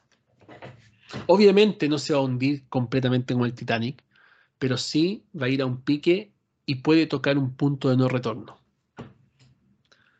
Mientras que con otra compañía se podría salvar ciertas cosas y se podría dar un legado más longevo a lo que tanto amamos que se llama WWE. Joche, ¿qué opinas de todo esto para que ya vamos con el sorteo? Creo que lo, lo habíamos dicho antes. eh, y lo, y ese, creo que ese podcast fue súper emocional, por lo mismo. Porque cuando hablamos de, de la venta de WWE, es la venta de, de algo que nos ha acompañado desde que somos niños, a muchos. Entonces, que se pierda, que se pierda esto, eh, a muchos nos va a dejar huérfanos, por así decirlo. Entonces, lo ideal sería, sería que lo comprara Disney, ¿cachai? Por todo lo que decíamos la otra vez, o sea, par- parques temáticos, eh, Salón de la Fama en, en, en sí. Pero si, como dices tú, esto es por las historias, eh, creo que comprarlo All Elite Wrestling sería mucho peor. Fusionarlo con All Elite Wrestling, porque All Elite Wrestling ya está muerto. O sea, es una cuestión que nació muerta. Literalmente. Y, y añadirle un WWE que viene en decadencia y que le hagan las mismas historias que a All Elite Wrestling, que se van a transformar netamente en deporte, eh, va a morir más todavía. O sea, ya ahí es, eh, el, el declive total, la caída de Voldemort, no sé, todo, ¿cachai? Eh, y yo insisto, o sea, debería, debería comprarlo Disney. Para mí esa es la opción. Y ojalá se haga así. Por último, Amazon, pero no sé si, no sé si será tan rentable para Amazon que, que WWE caiga en sus arcas. No sé, tengo. Hay, hay, sentimientos encontrados en, es- en este, en este tema de. Es como difícil hablarlo, ¿ah? Sí, muy difícil, ¿no? Es dificilísimo hablarlo, pero eh, no sé por qué se me fue. No sé por qué se me fue. Yo tuve esta confirmación hace como unos cuatro días atrás. Y dije, no, tengo que hacer un podcast con esto porque video. No, tiene que ser un podcast. Y luego hablamos de Elimination Chamber y estuvo tan malo que hicimos la pauta en base a eso. Sí. Y, y nada, esto es. Así que si te quedaste hasta el final del podcast, escuchaste una primicia Y es lo que es, no hay más. Así que ahora esperar, a esperar a ver lo que va a pasar. Pero ya los contratos televisivos están cocinándose y si no cambia la cosa, WWE se va a la venta y Dios nos proteja del que la compre. Así es la cosa. Joche Reigns, el tiempo es tuyo, la gente está esperando durante estas más de dos horas para saber quién fue el ganador del Macho King que sorteó Joche Reigns junto a la Universidad de Wrestling para celebrar los 40.000 suscriptores de la Universidad de Wrestling. Estamos ahora en los 49.000, imagínense. Bueno, esto pasó en menos de un mes. ¿Ok? En nuestra, en nuestra defensa, subimos 10.000 suscriptores en menos de un mes. Entonces, Sí. no, No, no hubo tiempo para sortearlo antes. Y supuestamente se iba a sortear ayer, pero hubo falta de staff, así que estamos aquí para cumplir con lo que corresponde. Coche Reigns.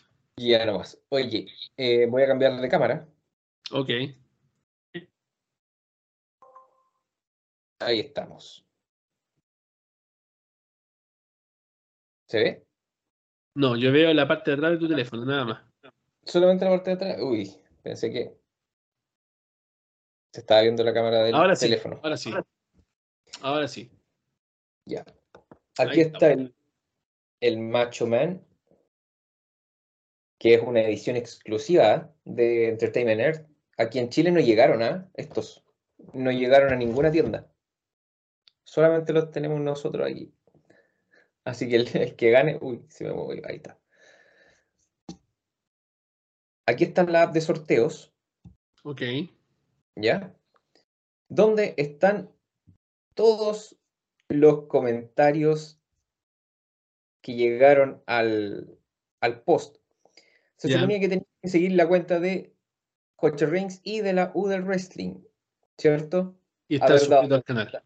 Exactamente, estar suscrito al canal, así que eso lo vas a tener que revisar tú para ver si es que el ganador cumple con el requisito. ¿ya? Claro, no, el ganador le tiene que escribir a Joche Reigns y mandarle pantallazo de que está suscrito al canal como corresponde. No voy a decir cómo corresponde, pero como corresponde tiene que estar suscrito. No voy a decir las condiciones, pero tiene que estar suscrito al canal como corresponde. Si llega. Si llega de alguna forma el ganador y no está suscrito al canal como corresponde, Joche Reigns se lo va a dar al segundo que saque ahora. Joche va a sacar dos ganadores. Ya, vale. El primero, el primero es el ganador y el segundo es en caso de que la persona no esté suscrita como corresponde al canal. Ya le tiene que mandar un pantallazo al Joche Reigns y tiene que estar suscrito como corresponde. No vamos a decir cómo, pero como corresponde. Como dice aquí, vamos a ganar, vamos a poner un ganador y un suplente. Ok, Ya no más. Entonces, con todos los comentarios, porque había que, tenían que comentar su momento favorito de WrestleMania. emocionante, esto me gusta. Es entretenido. Pedro, Pedro Jara. Mira, dice, no lo vi en vivo, pero Shawn Michaels diciendo, I'm sorry, I love you, a Ric Flair antes del Switching Music fue buenísimo, aunque parte el corazón. Mira, ¿eh? a ver, déjame buscar a Pedro Jara, déjame ver acá si es que sigue la Universidad del Wrestling al menos. Eh, Pedro Jara PJ, a ver, Pedro Jara punto PJ. Ya, a mí me sigue por lo menos. Y acá a mí me sigue también. Así que tiene por lo menos ese requisito. Y a la, y U del wrestling, déjame revisar. Pedro Jara, sí, ahí está. Ahí está siguiendo en este momento la Universidad del Wrestling, así que lo único que le falta a Pedro Jara es mandar un pantallazo a Joche Reigns diciendo, eh, mostrando que está suscrito al canal correctamente. Y Exactamente. ya estando eso, eres el ganador Pedro Jara y tienes que contactar con Joche Reigns para que le llegue el premio. Y ahora el segundo lugar en caso que Pedro Jara no esté suscrito correspondientemente. Dice M. Manríquez. Manríquez, a ver, busquémoslo.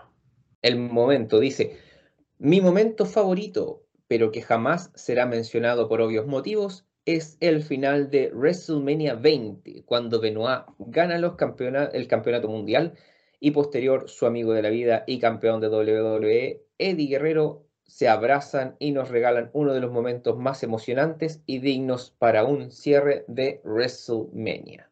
Ok, y M. Manríquez sigue a la Universidad del Wrestling y me sigue a mí para el récord. Así que sí, él cumple por lo menos con los requisitos. No sé si sigue el Hodge Reigns. Lo estoy buscando aquí. M.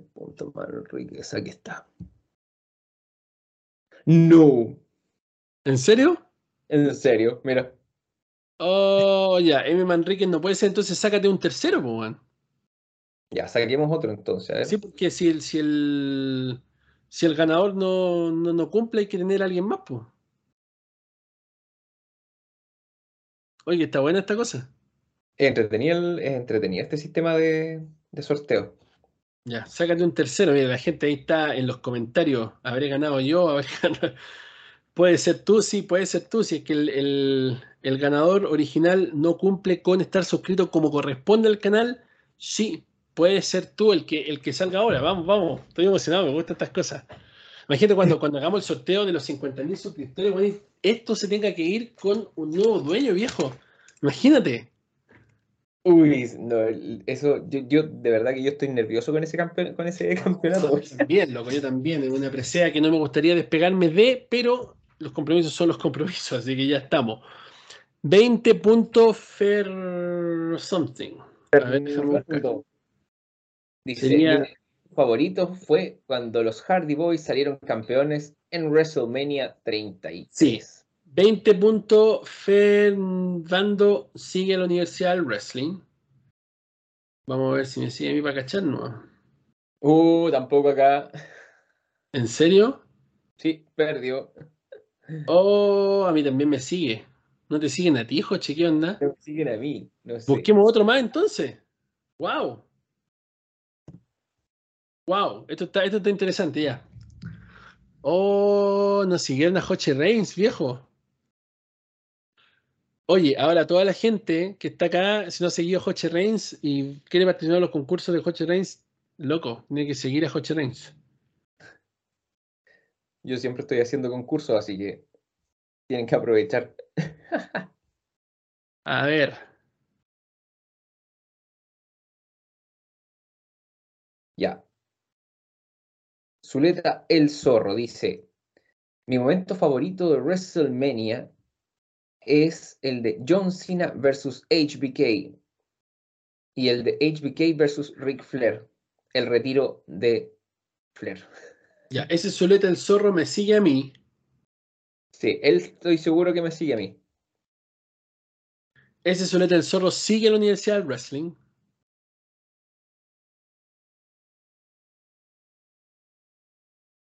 Está aquí.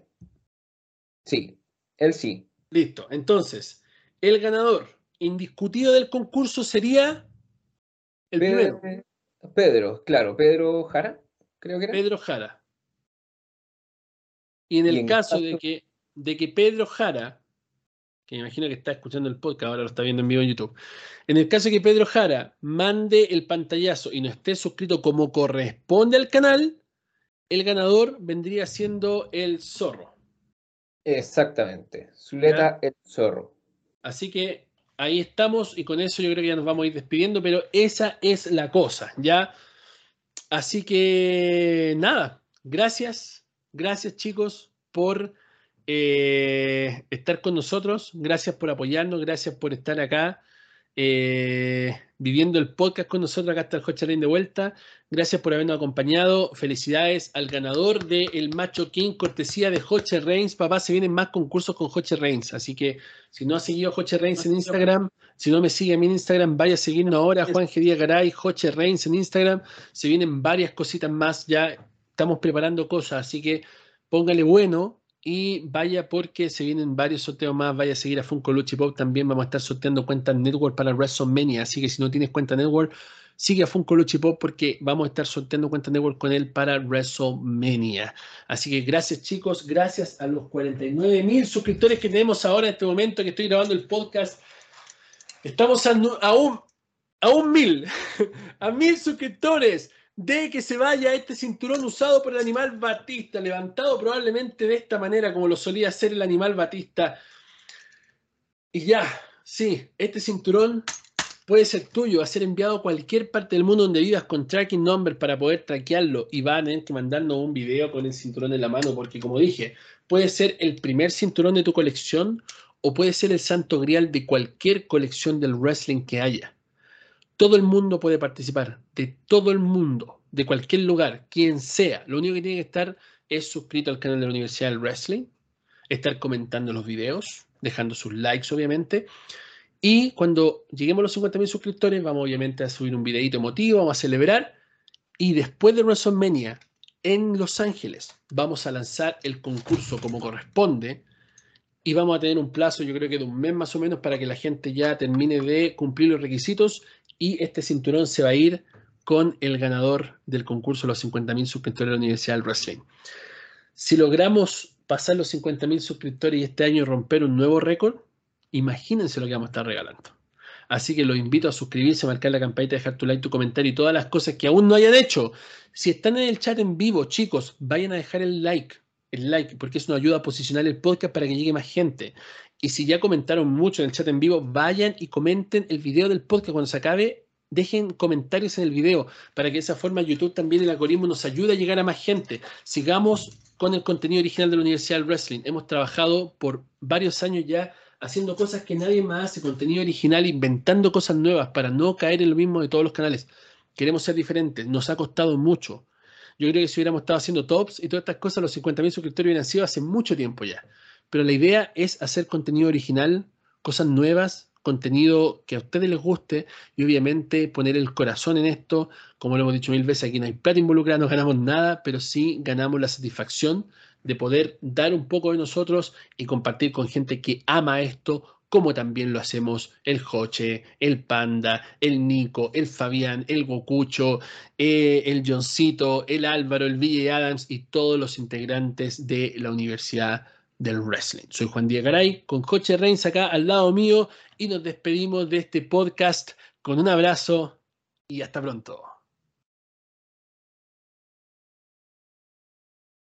Suscríbete, deja tu like, comenta y marca la campanita para contenido exclusivo que solamente la Universidad del Wrestling tiene para ti. Un abrazo y hasta pronto.